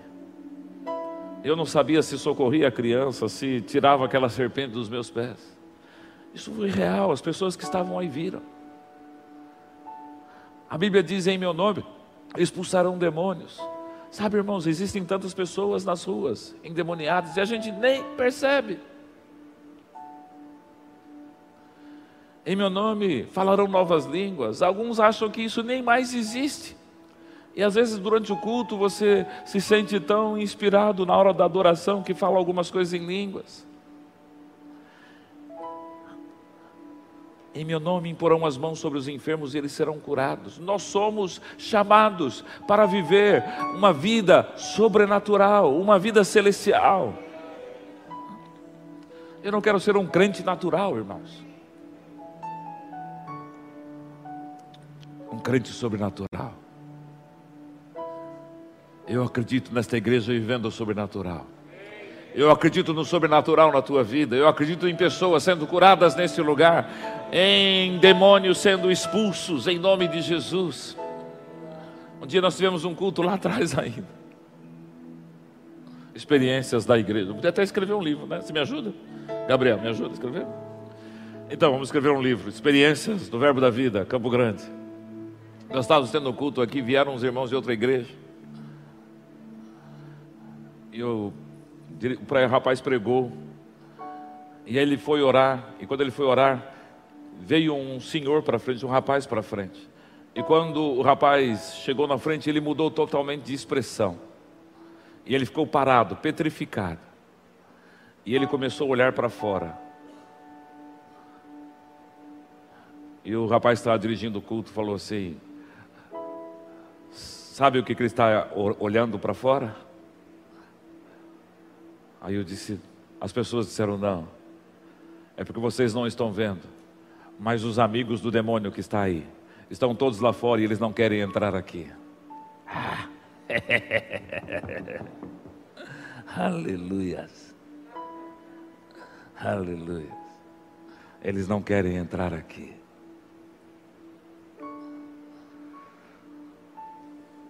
Pastor, o senhor já está velhinho. Não, irmãos, eu tinha menos de 40 quando isso aconteceu. Aleluias. Quantos querem ver o sobrenatural de Deus? Diga, eu tenho, eu tenho olhos sobrenaturais. Eu tenho olhos da fé. Eu posso ver com os olhos da fé. Aleluias. Fique de pé, irmãos. Aleluias.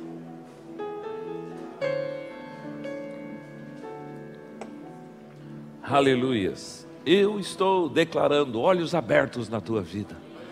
Como Eliseu declarou na vida daquele jovem.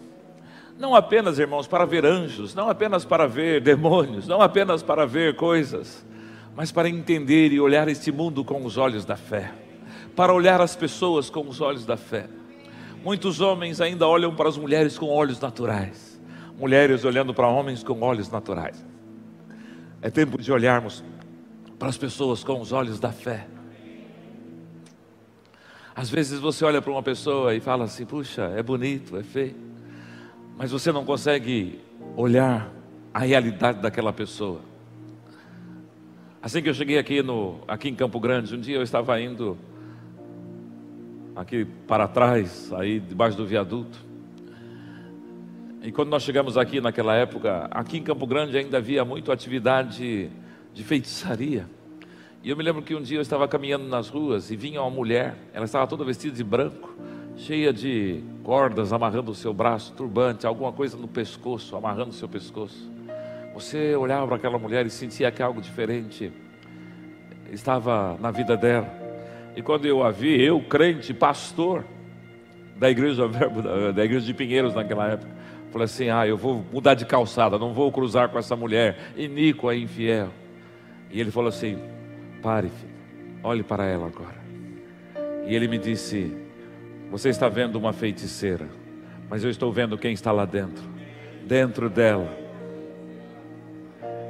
precisa de amor, precisa ser amada. Faltou pouco para eu abraçar aquela mulher. Sabe, irmãos, precisamos ver este mundo com os olhos de Jesus.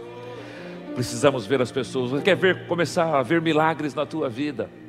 Jesus disse: é porque eles não entendem, eles não conseguem ver, mas quando começarem a ver, eles verão os milagres acontecendo. Igreja de Campo Grande quer ver milagres acontecendo? Comece a olhar com os olhos da fé, a ver com os olhos da fé. Comece a esperar, os milagres vão acontecer neste culto. Os milagres vão acontecer neste culto. Os milagres vão acontecer. Os milagres vão acontecer. Pessoas serão curadas, pessoas serão transformadas, vidas resgatadas, libertas em em nome de Jesus.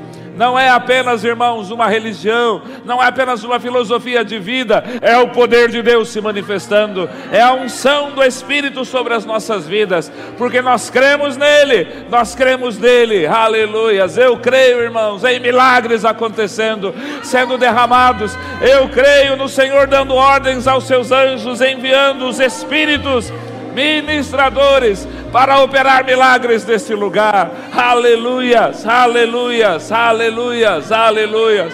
Deus vai levantar jovens e adolescentes nesse lugar que operarão milagres, uma geração do sobrenatural. Aleluias, aleluias. Aleluias. Sabe de uma coisa, irmãos? Às vezes você vai num lugar e começa a falar, ninguém vai te ouvir, mas se você levantar um aleijado, se você abrir o olho de um cego, as pessoas correrão e verão assim: o que é que você tem? E você vai dizer: é muito simples, eu creio naquele que morreu na cruz do Calvário, naquele que derramou o seu sangue. Aleluias, aleluias. Diga obrigado pelo sobrenatural, Pai, acontecendo nesta igreja Aleluias. Cada culto, cada reunião, cada momento. Aleluias. Reuniões celestiais. Momentos com Deus, momentos com o Espírito Santo. Aleluias. Aleluias. Aleluias. Aleluias. O poder de Deus se manifestando. Aleluias. Aleluias. Aleluias. Eu quero ver, irmãos, olhos sendo abertos, ouvidos abertos eu creio em mortos ressuscitando em nome de Jesus. Aleluias. Eu creio em coisas sobrenaturais se passando nesse lugar. Em nome de Jesus. Aleluias. Aleluias. Comece a dizer obrigado, Senhor. Obrigado, obrigado, ó Pai. Eu creio, eu creio. Aleluias. Eu trago a existência. Eu declaro essas coisas vão acontecer. Aleluias. Pare, pare de falar de política, pare de falar de ideologia, comece a falar da Bíblia, comece a falar da palavra de Deus, comece a dizer dos feitos do Senhor. Aleluias, aleluias, aleluias, aleluias. Alguns de nós ainda se reúnem para discutir, irmãos, política, por que não reunir para ler a palavra? Para falar das coisas celestiais. Aleluias. Aleluias. Aleluias. Aleluias. Aleluias. Hoje chegando algo novo na tua vida. Hoje chegando um novo entendimento. Olhos para ver coisas mais profundas. Aleluias. Aleluias. Aleluias. Aleluias. Você pode adorá-lo. Você pode exaltá-lo. Aleluias. A Bíblia diz: Em meu nome falarão outras línguas. Esse é um privilégio que nós temos, é uma evidência de que nós cremos nele. Comece a falar em outras línguas, comece a cantar e adorar em outras línguas. Aleluias. Nós criamos uma atmosfera espiritual, irmãos. Nós criamos um ambiente onde a glória do Senhor se manifesta. Oh, Ei, ah, ora, abraça, teria la Ha ha ha. Oh. Hallelujah. Oranda Orandala sevra blabrate yalara shuriandalara. Rema baba bara sevra randa la koru bro bro sotro ndremala. la sore bro bro sotro ndremala brate yandala bara.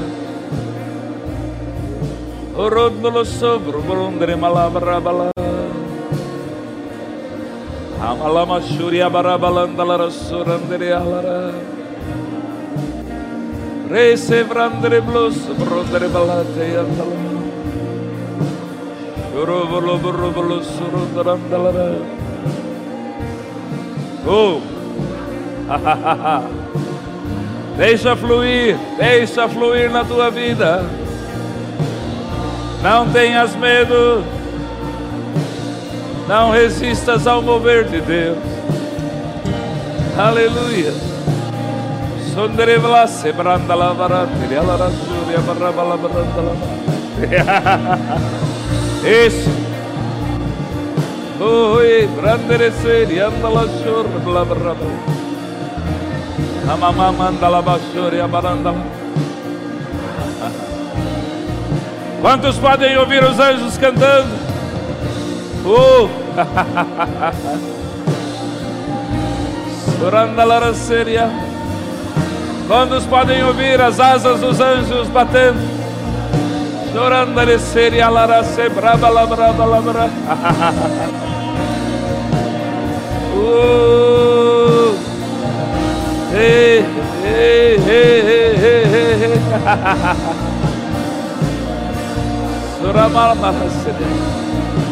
Ame o sobrenatural. Deseje o sobrenatural na tua vida.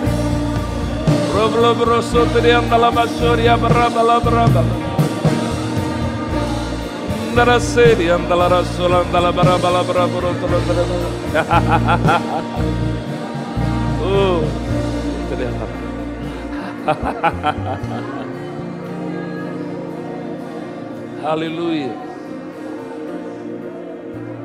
Hoje, se ouvides a sua voz, não endureça o teu coração.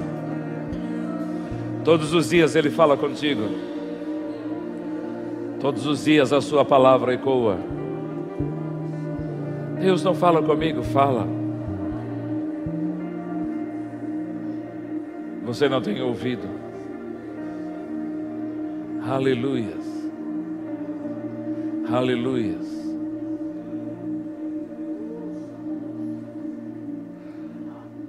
Eu escutei algo, irmãos. Algo vai acontecer hoje na vida de vocês, na vida de alguém aqui.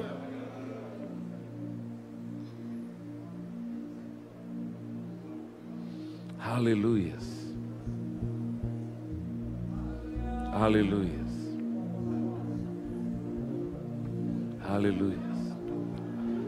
Se você acordar de noite, não pense que é uma insônia. Simplesmente levanta e diga: Senhor, eis-me aqui. Samuel estava dormindo lá no templo, ele, ele ouviu uma voz: Samuel, Samuel. Ele corre para ele, fala, Senhor. Ele falou: Não falei contigo. Ele voltou para a cama, escutou outra vez: Samuel, Samuel. Ele foi Eli, Eli, que foi? Por quatro vezes, na quarta vez, Eli falou assim: É o Senhor que está falando com ele, e ele não percebeu ainda. E ele falou: Quando você ouvir a voz, diga: Fala, Senhor, que o teu servo. Hoje, se você acordar durante a noite, não vá dormir. Não pense, ah, perdi meu sono. Não, Ele quer falar algo com você. Quer te revelar coisas que você não sabe. Aleluias. Aleluias. Aleluias. Graças a Deus. Eu queria acabar, irmãos, mas.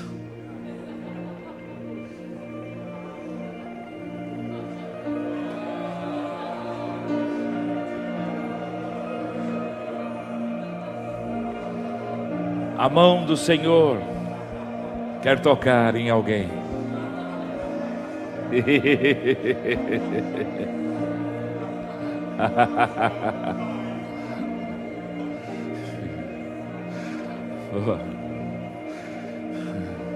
Ele ama tocar em tua vida.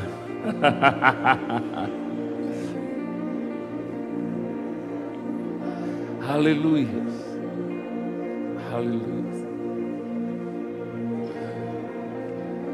Sabe de uma coisa? Nós vivemos num tempo onde as pessoas estão se afastando umas das outras. Não deixe Deus se afastar de você, não deixe o Espírito Santo se afastar. Aleluias. Pastor, vem acabar esse culto, né?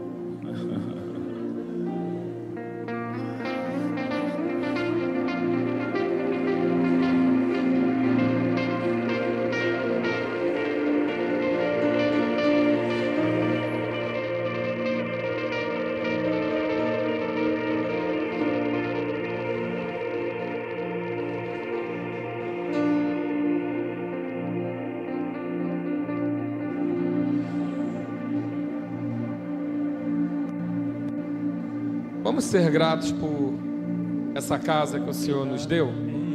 Amém? Você pode estender as suas mãos?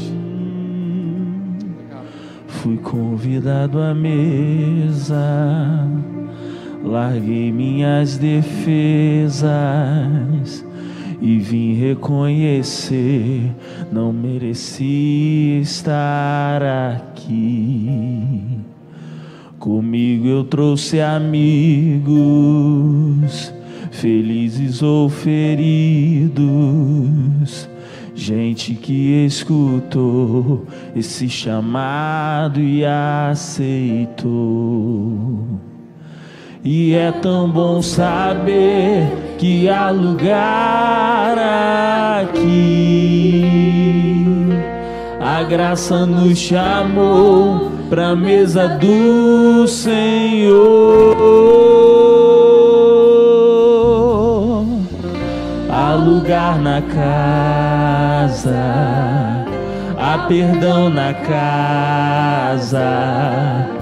Quando estamos juntos, nosso encontro é casa. De Deus Pai, a esperança na casa, recomeço na casa. Reunidos nele, nosso encontro é casa de Deus Pai.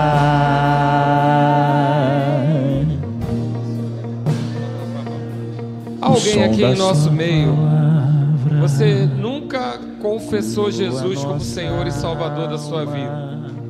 Você já frequentou outros cultos, já frequentou alguns lugares, ouviu falar desse Deus, sabe que existe um Deus, mas não tinha entendimento que somente através de Jesus, que é o caminho, a verdade e a vida, você pode se chegar a esse lugar de filho Há alguém em nosso meio que não teve essa oportunidade ainda e gostaria nessa noite de confessar Jesus como Senhor e Salvador da sua vida?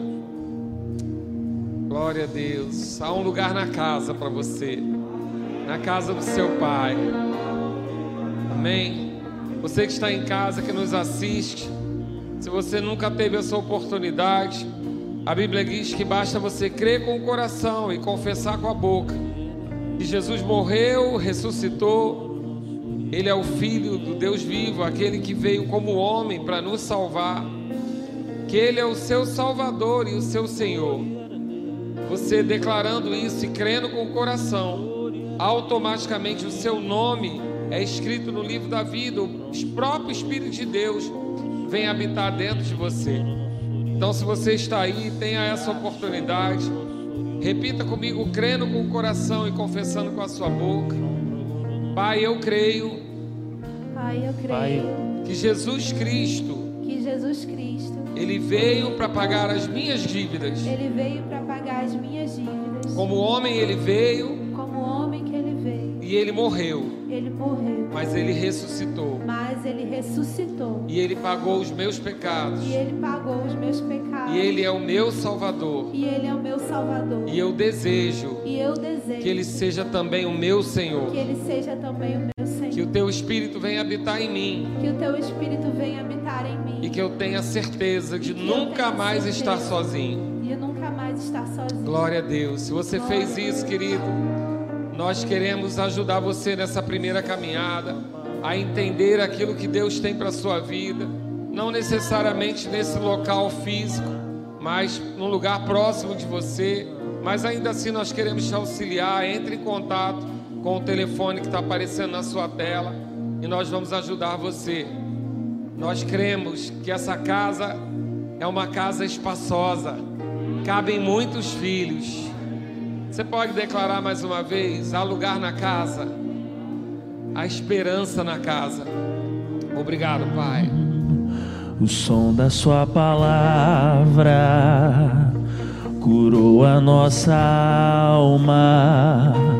O Verbo nos amou, da solidão nos resgatou.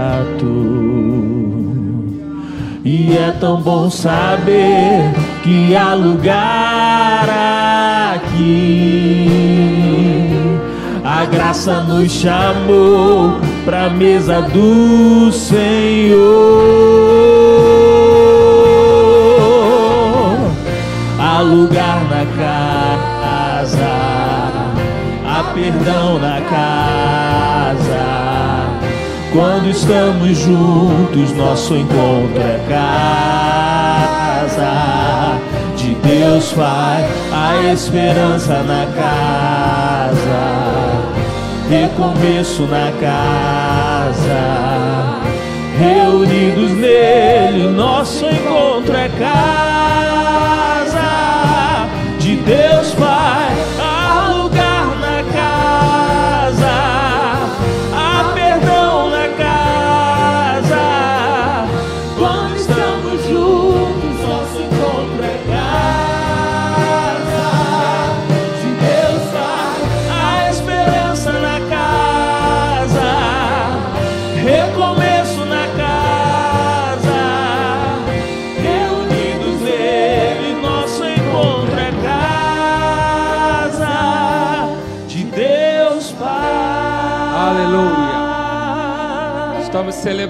Celebrando 23 anos dessa casa, celebrando 35 anos desse trabalho. E deixa eu dizer uma coisa para você: pessoas vão falhar com você nessa casa, pessoas podem até decepcionar você nessa casa, mas o dono da casa nunca vai. Amém? Não abra lugar, não abra mão do seu lugar de filho por conta de um irmão que possa ter tropeçado. A casa é sua, é a casa do seu pai, amém? Glória a Deus. Eu quero agradecer vocês por esse mês inteiro de celebração do que foi permitido fazer nessa circunstância. Recebemos através da vida do pastor Edmilson, através da vida do pastor Marcos, recebemos através da unção do evangelista na vida do Davi Feijoli e alguns outros que passaram por aqui. Mas, querido, o principal, nós estávamos unidos. Nós estamos unidos num processo que Deus está fazendo para esse lugar. E eu sei porque sei que tem algo para virar agora. Tem algo para acontecer. Fica ligado, fica com seu coração atento. O ano de especialização e estabelecimento não acabou. O ano de desembaraço não acabou. O ano de chegar ao outro lado com mais do que você tinha antes, não acabou. Foram muitas palavras lançadas nesse lugar. E eu tenho tido muitos testemunhos. Mas eu quero ter o teu também, amém? Fica ligado porque o Senhor está agindo. Tem dia que ele age mais barulhento, tem dia que ele age no cicio, mas ele está agindo. Amém? Glória a Deus. Senta-se um pouco, nós vamos assistir nossos avisos.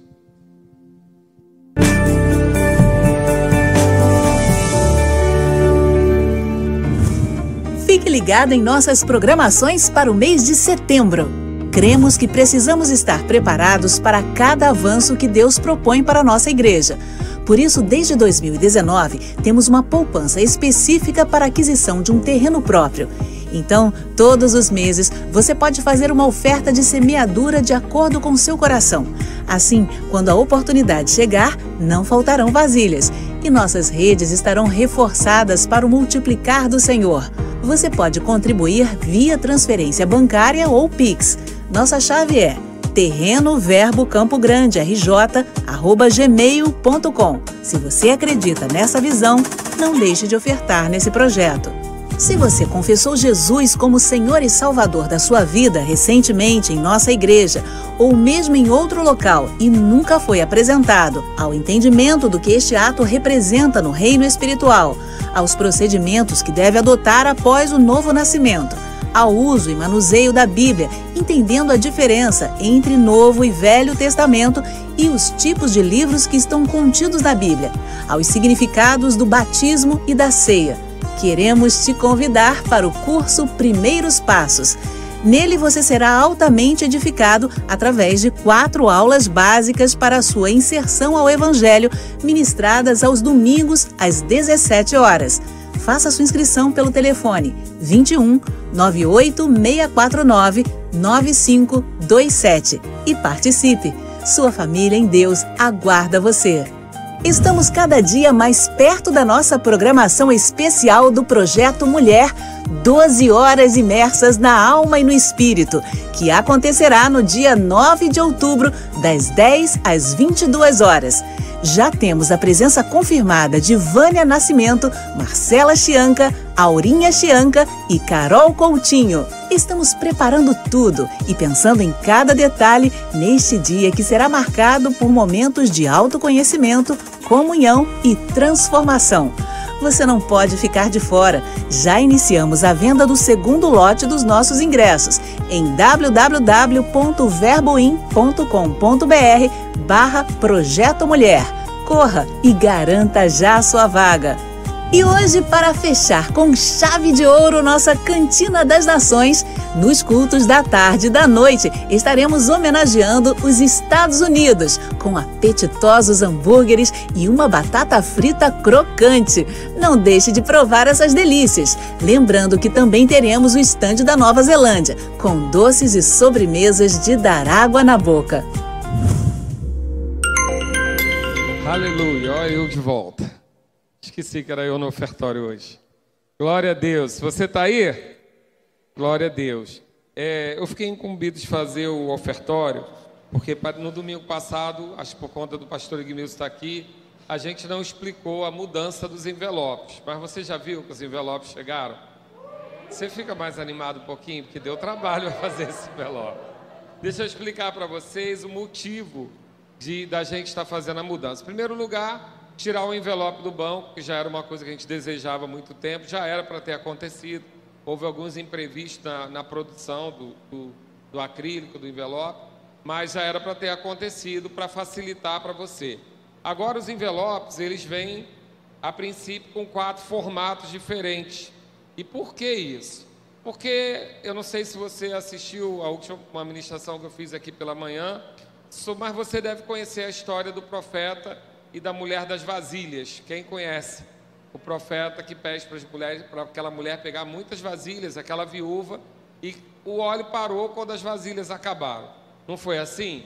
Então nós temos uma direção nessa igreja de ter um, uma forma administrativa, que foi o que Deus nos instruiu. Cada lugar de um jeito, querido.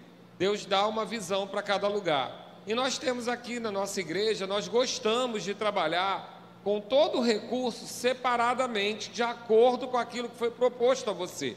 Então, quando você faz uma oferta de missões, aquele recurso vai para uma conta poupança de missões para os missionários e ele não é envolvido em outro lugar. Quando você faz uma oferta alçada, aquele recurso ele vai somente para a conta que faz as melhorias da igreja. Então, nós temos várias contas poupanças, hoje acho que está em torno de 12, a gente está tentando mais cinco, que é quando tem departamento, você, você faz um, uma oferta para o departamento de mulheres, esse dinheiro vai para o departamento de mulheres. A gente não mistura recursos, por quê? Porque é o que foi proposto para você. Você sabe onde você quer colocar a sua semente. Então nós colocamos dessa maneira para que você participe e tenha responsabilidade sobre a sua semente. E nós fazemos o quê? Administramos da maneira, de acordo com a semente que você colocou. Então, nós decidimos também separar dízimo e oferta. Mas por quê? Qual a diferença? A palavra diz que dízimo é para manutenção do tempo. Então, quando você traz o seu dízimo, 10% daquilo que você recebe, nós entendemos que você está colocando o seu depósito para manutenção do tempo. Então, envelope branco escrito dízimo. Isso muda alguma coisa no geral? Não, não muda, mas espiritualmente tem outro significado. Porque quando você dizima, você está devolvendo ao Senhor uma, a, a décima parte daquilo que você recebeu. Nós entendemos que a Bíblia fala sobre trazer as primícias na casa do Senhor. Então, essa é a sua oportunidade de você dizimar. E o que é o azul? O azul é oferta. Oferta, a Bíblia diz que é segundo o seu coração. Então a oferta ela não é para manutenção, a oferta era é para investimento no reino, é para crescimento. Então são propostas diferentes e a gente quer administrar dessa forma. A gente quer receber o dízimo para manutenção. Você está dizendo qual é a sua parte na manutenção? Conta de luz, conta de água, é, aluguel, isso é manutenção. E oferta, você está dizendo para a administração da igreja que você quer que cresça, que avance, que faça novos trabalhos. Então a gente entende que dessa maneira, espiritualmente, você vai se preparar melhor. Você não vai confundir. Porque, querido, deixa eu dizer uma coisa: quem ainda não dizimou não está ofertando. Porque a oferta ela começa depois do dízimo. O dízimo é uma ordenança que nós seguimos e não é da nova aliança é uma ordenança desde o princípio, para que você cuide da manutenção. Eu acho curioso, o meu caso é muito curioso, o pastor Marcos foi o meu pastor, e eu, eu, eu quando entrei na igreja, o meu foi tudo o contrário. Porque todo mundo diz que o último lugar que se converte é o bolso. Mas eu, na realidade, foi o primeiro lugar que eu me converti, foi no bolso, porque eu sempre fui empresário. Então, quando eu cheguei, desde 16 anos que eu trabalho em empresa, e quando eu cheguei aqui na igreja, eu olhei e falei assim: pô, legal esse negócio, tá certo, tem que pagar luz, tem que pagar aluguel, tem que pagar água, justo. Todo mundo paga igual, 10% do que ganha. Caramba, que ideia boa! E assim eu entendi dízimo. Logo, um mês depois, eu olhei e vi que tinha algumas coisas que não funcionavam tão bem. Pastor Marcos não é uma pessoa muito de, de logística, né? Dá para ver que ele é um ser espiritual, assim, inspirado. Então, ele não é muito de logística que servia a mesa. E eu sempre fui mais prático. Então, eu olhei vi que não estava tão bem servido e falei, cara, isso aí eu posso fazer. E aí eu entendi serviço. Eu só me converti um ano depois. Eu fiquei um ano dizimando, trabalhando na igreja, mas só entendi nascer de novo um ano depois. Porque o pastor Marco falava assim: quem quer aceitar Jesus? Ele não falava o restante. Eu falava: aceitar Jesus? Jesus é que tem que me aceitar, o senhor tem que aceitar ele. Querido, eu era novo convertido, bebê, eu entendia do meu jeito. Mas, sabe, eu estou dizendo isso para você porque para dizer que é importante, nós estamos numa igreja madura. Então, eu acho que já chegou a hora de você entender a diferença entre dízimo e oferta. Isso vai mudar o que no resultado geral? Acho que nada. Acho que vai mudar nada. Mas eu creio que você vai, as pessoas que chegarem na igreja, elas vão começar a entender mais a importância de cada coisa. E aí, atrás de cada envelope, tem a parte, se quem quiser fazer Pix, quem quiser fazer, você sabe que aqui a gente não quer saber quanto você dizima, não me interessa. Amém? Eu não quero saber, porque guarda o meu coração. Quando você estiver lá no gabinete, que eu tiver que tratar algo com você, para mim é melhor não saber o seu dízimo. Porque eu, eu sou um ser humano, eu tenho alma, e aí isso pode embolar minha cabeça. Eu não quero saber. Então, seu envelope não tem nome, não tem valor. Só você que vai saber. Mas você e Deus vão entender o princípio se está cumprido ou não. Agora, a oferta, a oferta é segundo o seu coração. A oferta é aquilo que você quer investir no rei. Eu gosto de dizer que nós não somos pássaros. Você sabe qual é a diferença da gente e dos pássaros? Os pássaros, eles não semeiam, eles não, eles não cultivam e eles não guardam em celeiro. Mas ainda assim Deus dá a eles. Agora você não é pássaro. Amém, querido? Você não é pássaro. Você semeia porque você aprendeu sobre investir. E não há melhor lugar do que investir do que no próprio rei. Você também não é pássaro que não cultiva, porque você trabalha. E deixa eu dizer uma coisa: você tem poupança, porque tu é um crente inteligente. Quem não tem celeiro, não tem lugar para estourar. Porque Deus, a palavra diz que Deus vai abrir as janelas do céu e vão ser, vai nos abundar no nosso celeiro. Agora, se você não tem celeiro, como é que vai transbordar o seu celeiro? Então diga comigo, eu não sou pássaro. Então eu vou investir, eu vou trabalhar e vou poupar. Porque poupar não é reter, querido. Reter é só quando Deus manda você dar e você não obedece. Isso é reter. Agora, poupar, preparar para o futuro, ter um plano, isso é de Deus. A Bíblia diz que você, Deus quer é, é, é, superabundar os nossos celeiros, transbordar os nossos lagares. Agora, se eu não tenho celeiro, celeiro é lugar de ajuntar. Celeiro é lugar de juntar para ter no dia da falta. José juntou sete anos para suprir sete anos de fome. Então, crente inteligente tem celeiro. Essa igreja tem doze celeiros. São celeiros, lugares que a gente deposita. Você já viu o anúncio aqui de uma conta corrente para o terreno? Pergunta-se, pastor, já tem terreno para comprar? Nenhum. Não. A gente namora algumas coisas por aí, mas Deus não deu, Deus não deu instrução nenhuma. Agora, no dia que Deus mostrar um terreno, eu vou começar a juntar moeda? Não, querido. Se você já crê que vai acontecer, começa a agir à altura. Se você quer viajar, tira o passaporte. Você quer ter um carro, carteira de motorista. Porque você precisa dar a semente para Deus trabalhar. Então a gente tem celeiros e a gente tem semente. Não deixe de participar de nada. Nós temos uma oferta para o terreno para você fazer, a gente nem faz aqui. Querido, a gente não está preocupado com o valor, não. Agora, deixa eu dizer uma coisa: zero vezes qualquer número continua sendo zero. Dá uma semente para o Senhor. Coloca uma semente para o Senhor. A gente, quando começou a ter a nossa reserva, a gente tem uma conta poupança para viagens. Para quê? Para quando um dos nossos ministros, missionários são convidados, a gente não cata moeda, não, já está lá na poupança. Porque a gente tem celeiro, a gente não é pássaro. Eu não sou pássaro, querido. Eu não vou ficar esperando as coisas caírem do céu. Eu vou dar munição para Deus trabalhar. Eu não sou pássaro. Eu vou trabalhar, eu vou investir e eu vou ter celeiro. Amém? Nós somos assim. E então nós decidimos fazer, facilitar para você. Dízimo, manutenção, oferta, investimento. Aqui é o lugar da manutenção. Aqui é o lugar do investimento. A oferta é investimento no reino. Para quê? Para colher mais dinheiro? Pode ser, querido, pode até ser, mas o nosso negócio aqui continua sendo vidas. Amém. A gente quer ofertar é para chegar mais gente, para que mais pessoas sejam convencidas. E aí a gente adiantou o envelope de missões, o envelope de oferta alçada. Missões todo, todo terceiro domingo do mês. Oferta alçada todo segundo. Você faltou o segundo, o segundo domingo do mês. E agora?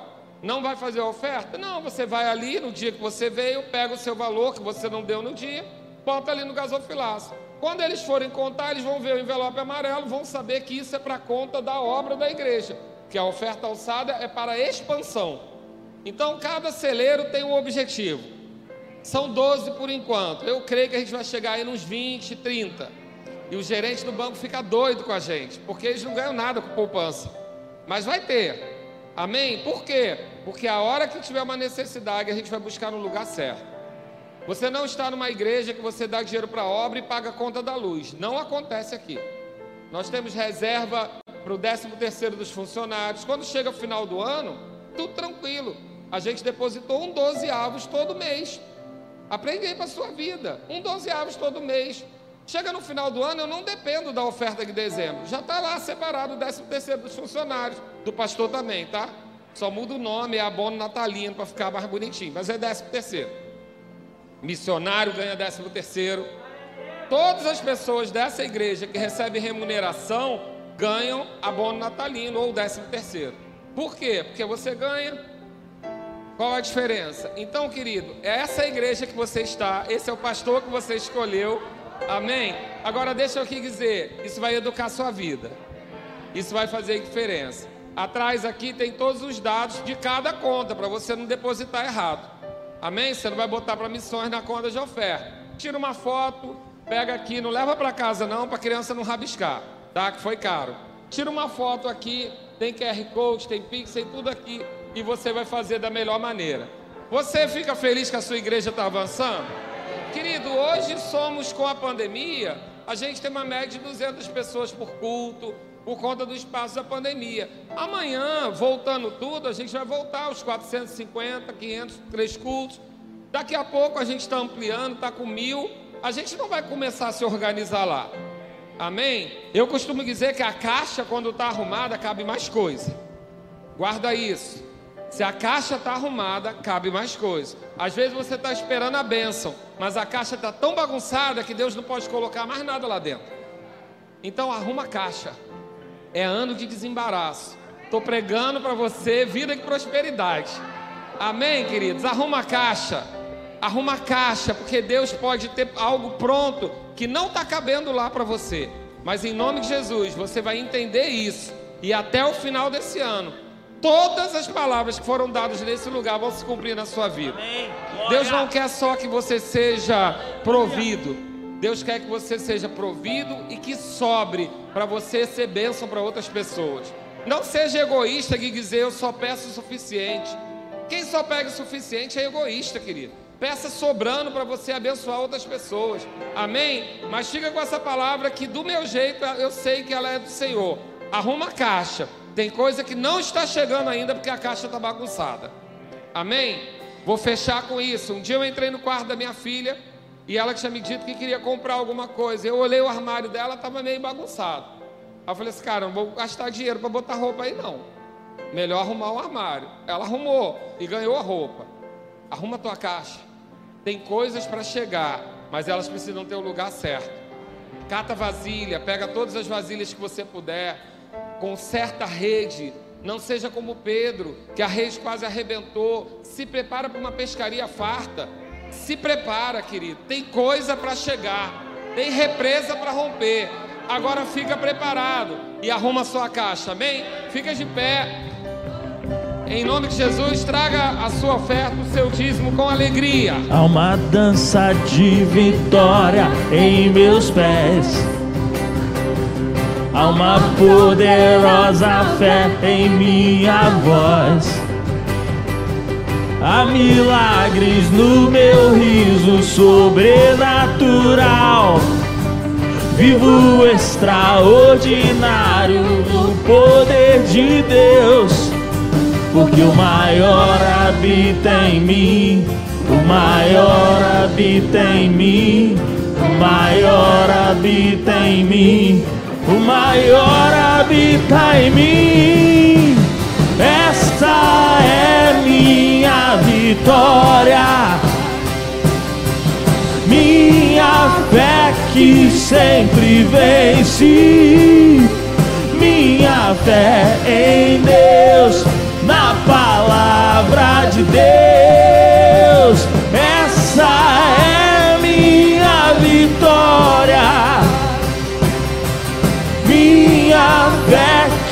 Sempre vence, minha fé em Deus, na palavra de Deus. Aleluia! Oh glória! Celeiros transbordando, lagares transbordando. Eu creio que o Senhor tem preparado um tempo. Você não foi preservado à toa. Você foi preservado para viver esse momento. E você vai viver ele em abundância. Pai, obrigado, Senhor, por essa noite, por, essa, por esse dia que o Senhor nos deu, Pai. Obrigado pela vida do pastor Marcos, do que ele representa para nós. Senhor, dá a ele um retorno em paz, que ele possa estar amanhã em Goiânia com vigor para dar a aula que ele está dando lá. Eu creio, Pai, em graça e favor sobre a nossa vida. Pai, eu declaro que ainda essa semana caixas serão arrumadas e surpresas depositadas, Pai. Obrigado porque o Senhor tem nos confiado, Pai, coisas grandes. E Senhor, nós sabemos que se não governamos a nossa casa, não podemos governar lugar nenhum, Pai. Mas, Senhor, as nossas casas estarão arrumadas e preparadas para um tempo de abundância e derramado, Senhor. A tua palavra diz que se nós trouxermos os nossos dízimos à casa do tesouro, é o Senhor mesmo que abre por dentro a janela do céu e derrama sobre nós bênçãos que nós não podemos medir. E eu creio, Pai, que vamos estar preparados com as vasilhas certas e haverá fartura sempre em nosso meio, porque servimos a um Deus de provisão e de prosperidade, na autoridade do nome de Jesus. Nos dá um retorno em paz e segurança, a nossas famílias guardadas por essa aliança que nos protege. Senhor, em uma semana rica de boas surpresas e de maior revelação da tua vontade para a nossa vida, na autoridade do nome de Jesus. Amém? Dá um sorriso com os olhos para o seu irmão e a gente se vê em breve. Há uma dança de vitória em meus pés. Há uma poderosa fé em minha voz. Há milagres no meu riso sobrenatural. Vivo extraordinário no poder de Deus. Porque o maior habita em mim. O maior habita em mim, o maior habita em mim, o maior habita em mim. Essa é minha vitória, minha fé que sempre vence, minha fé em Deus, na palavra de Deus.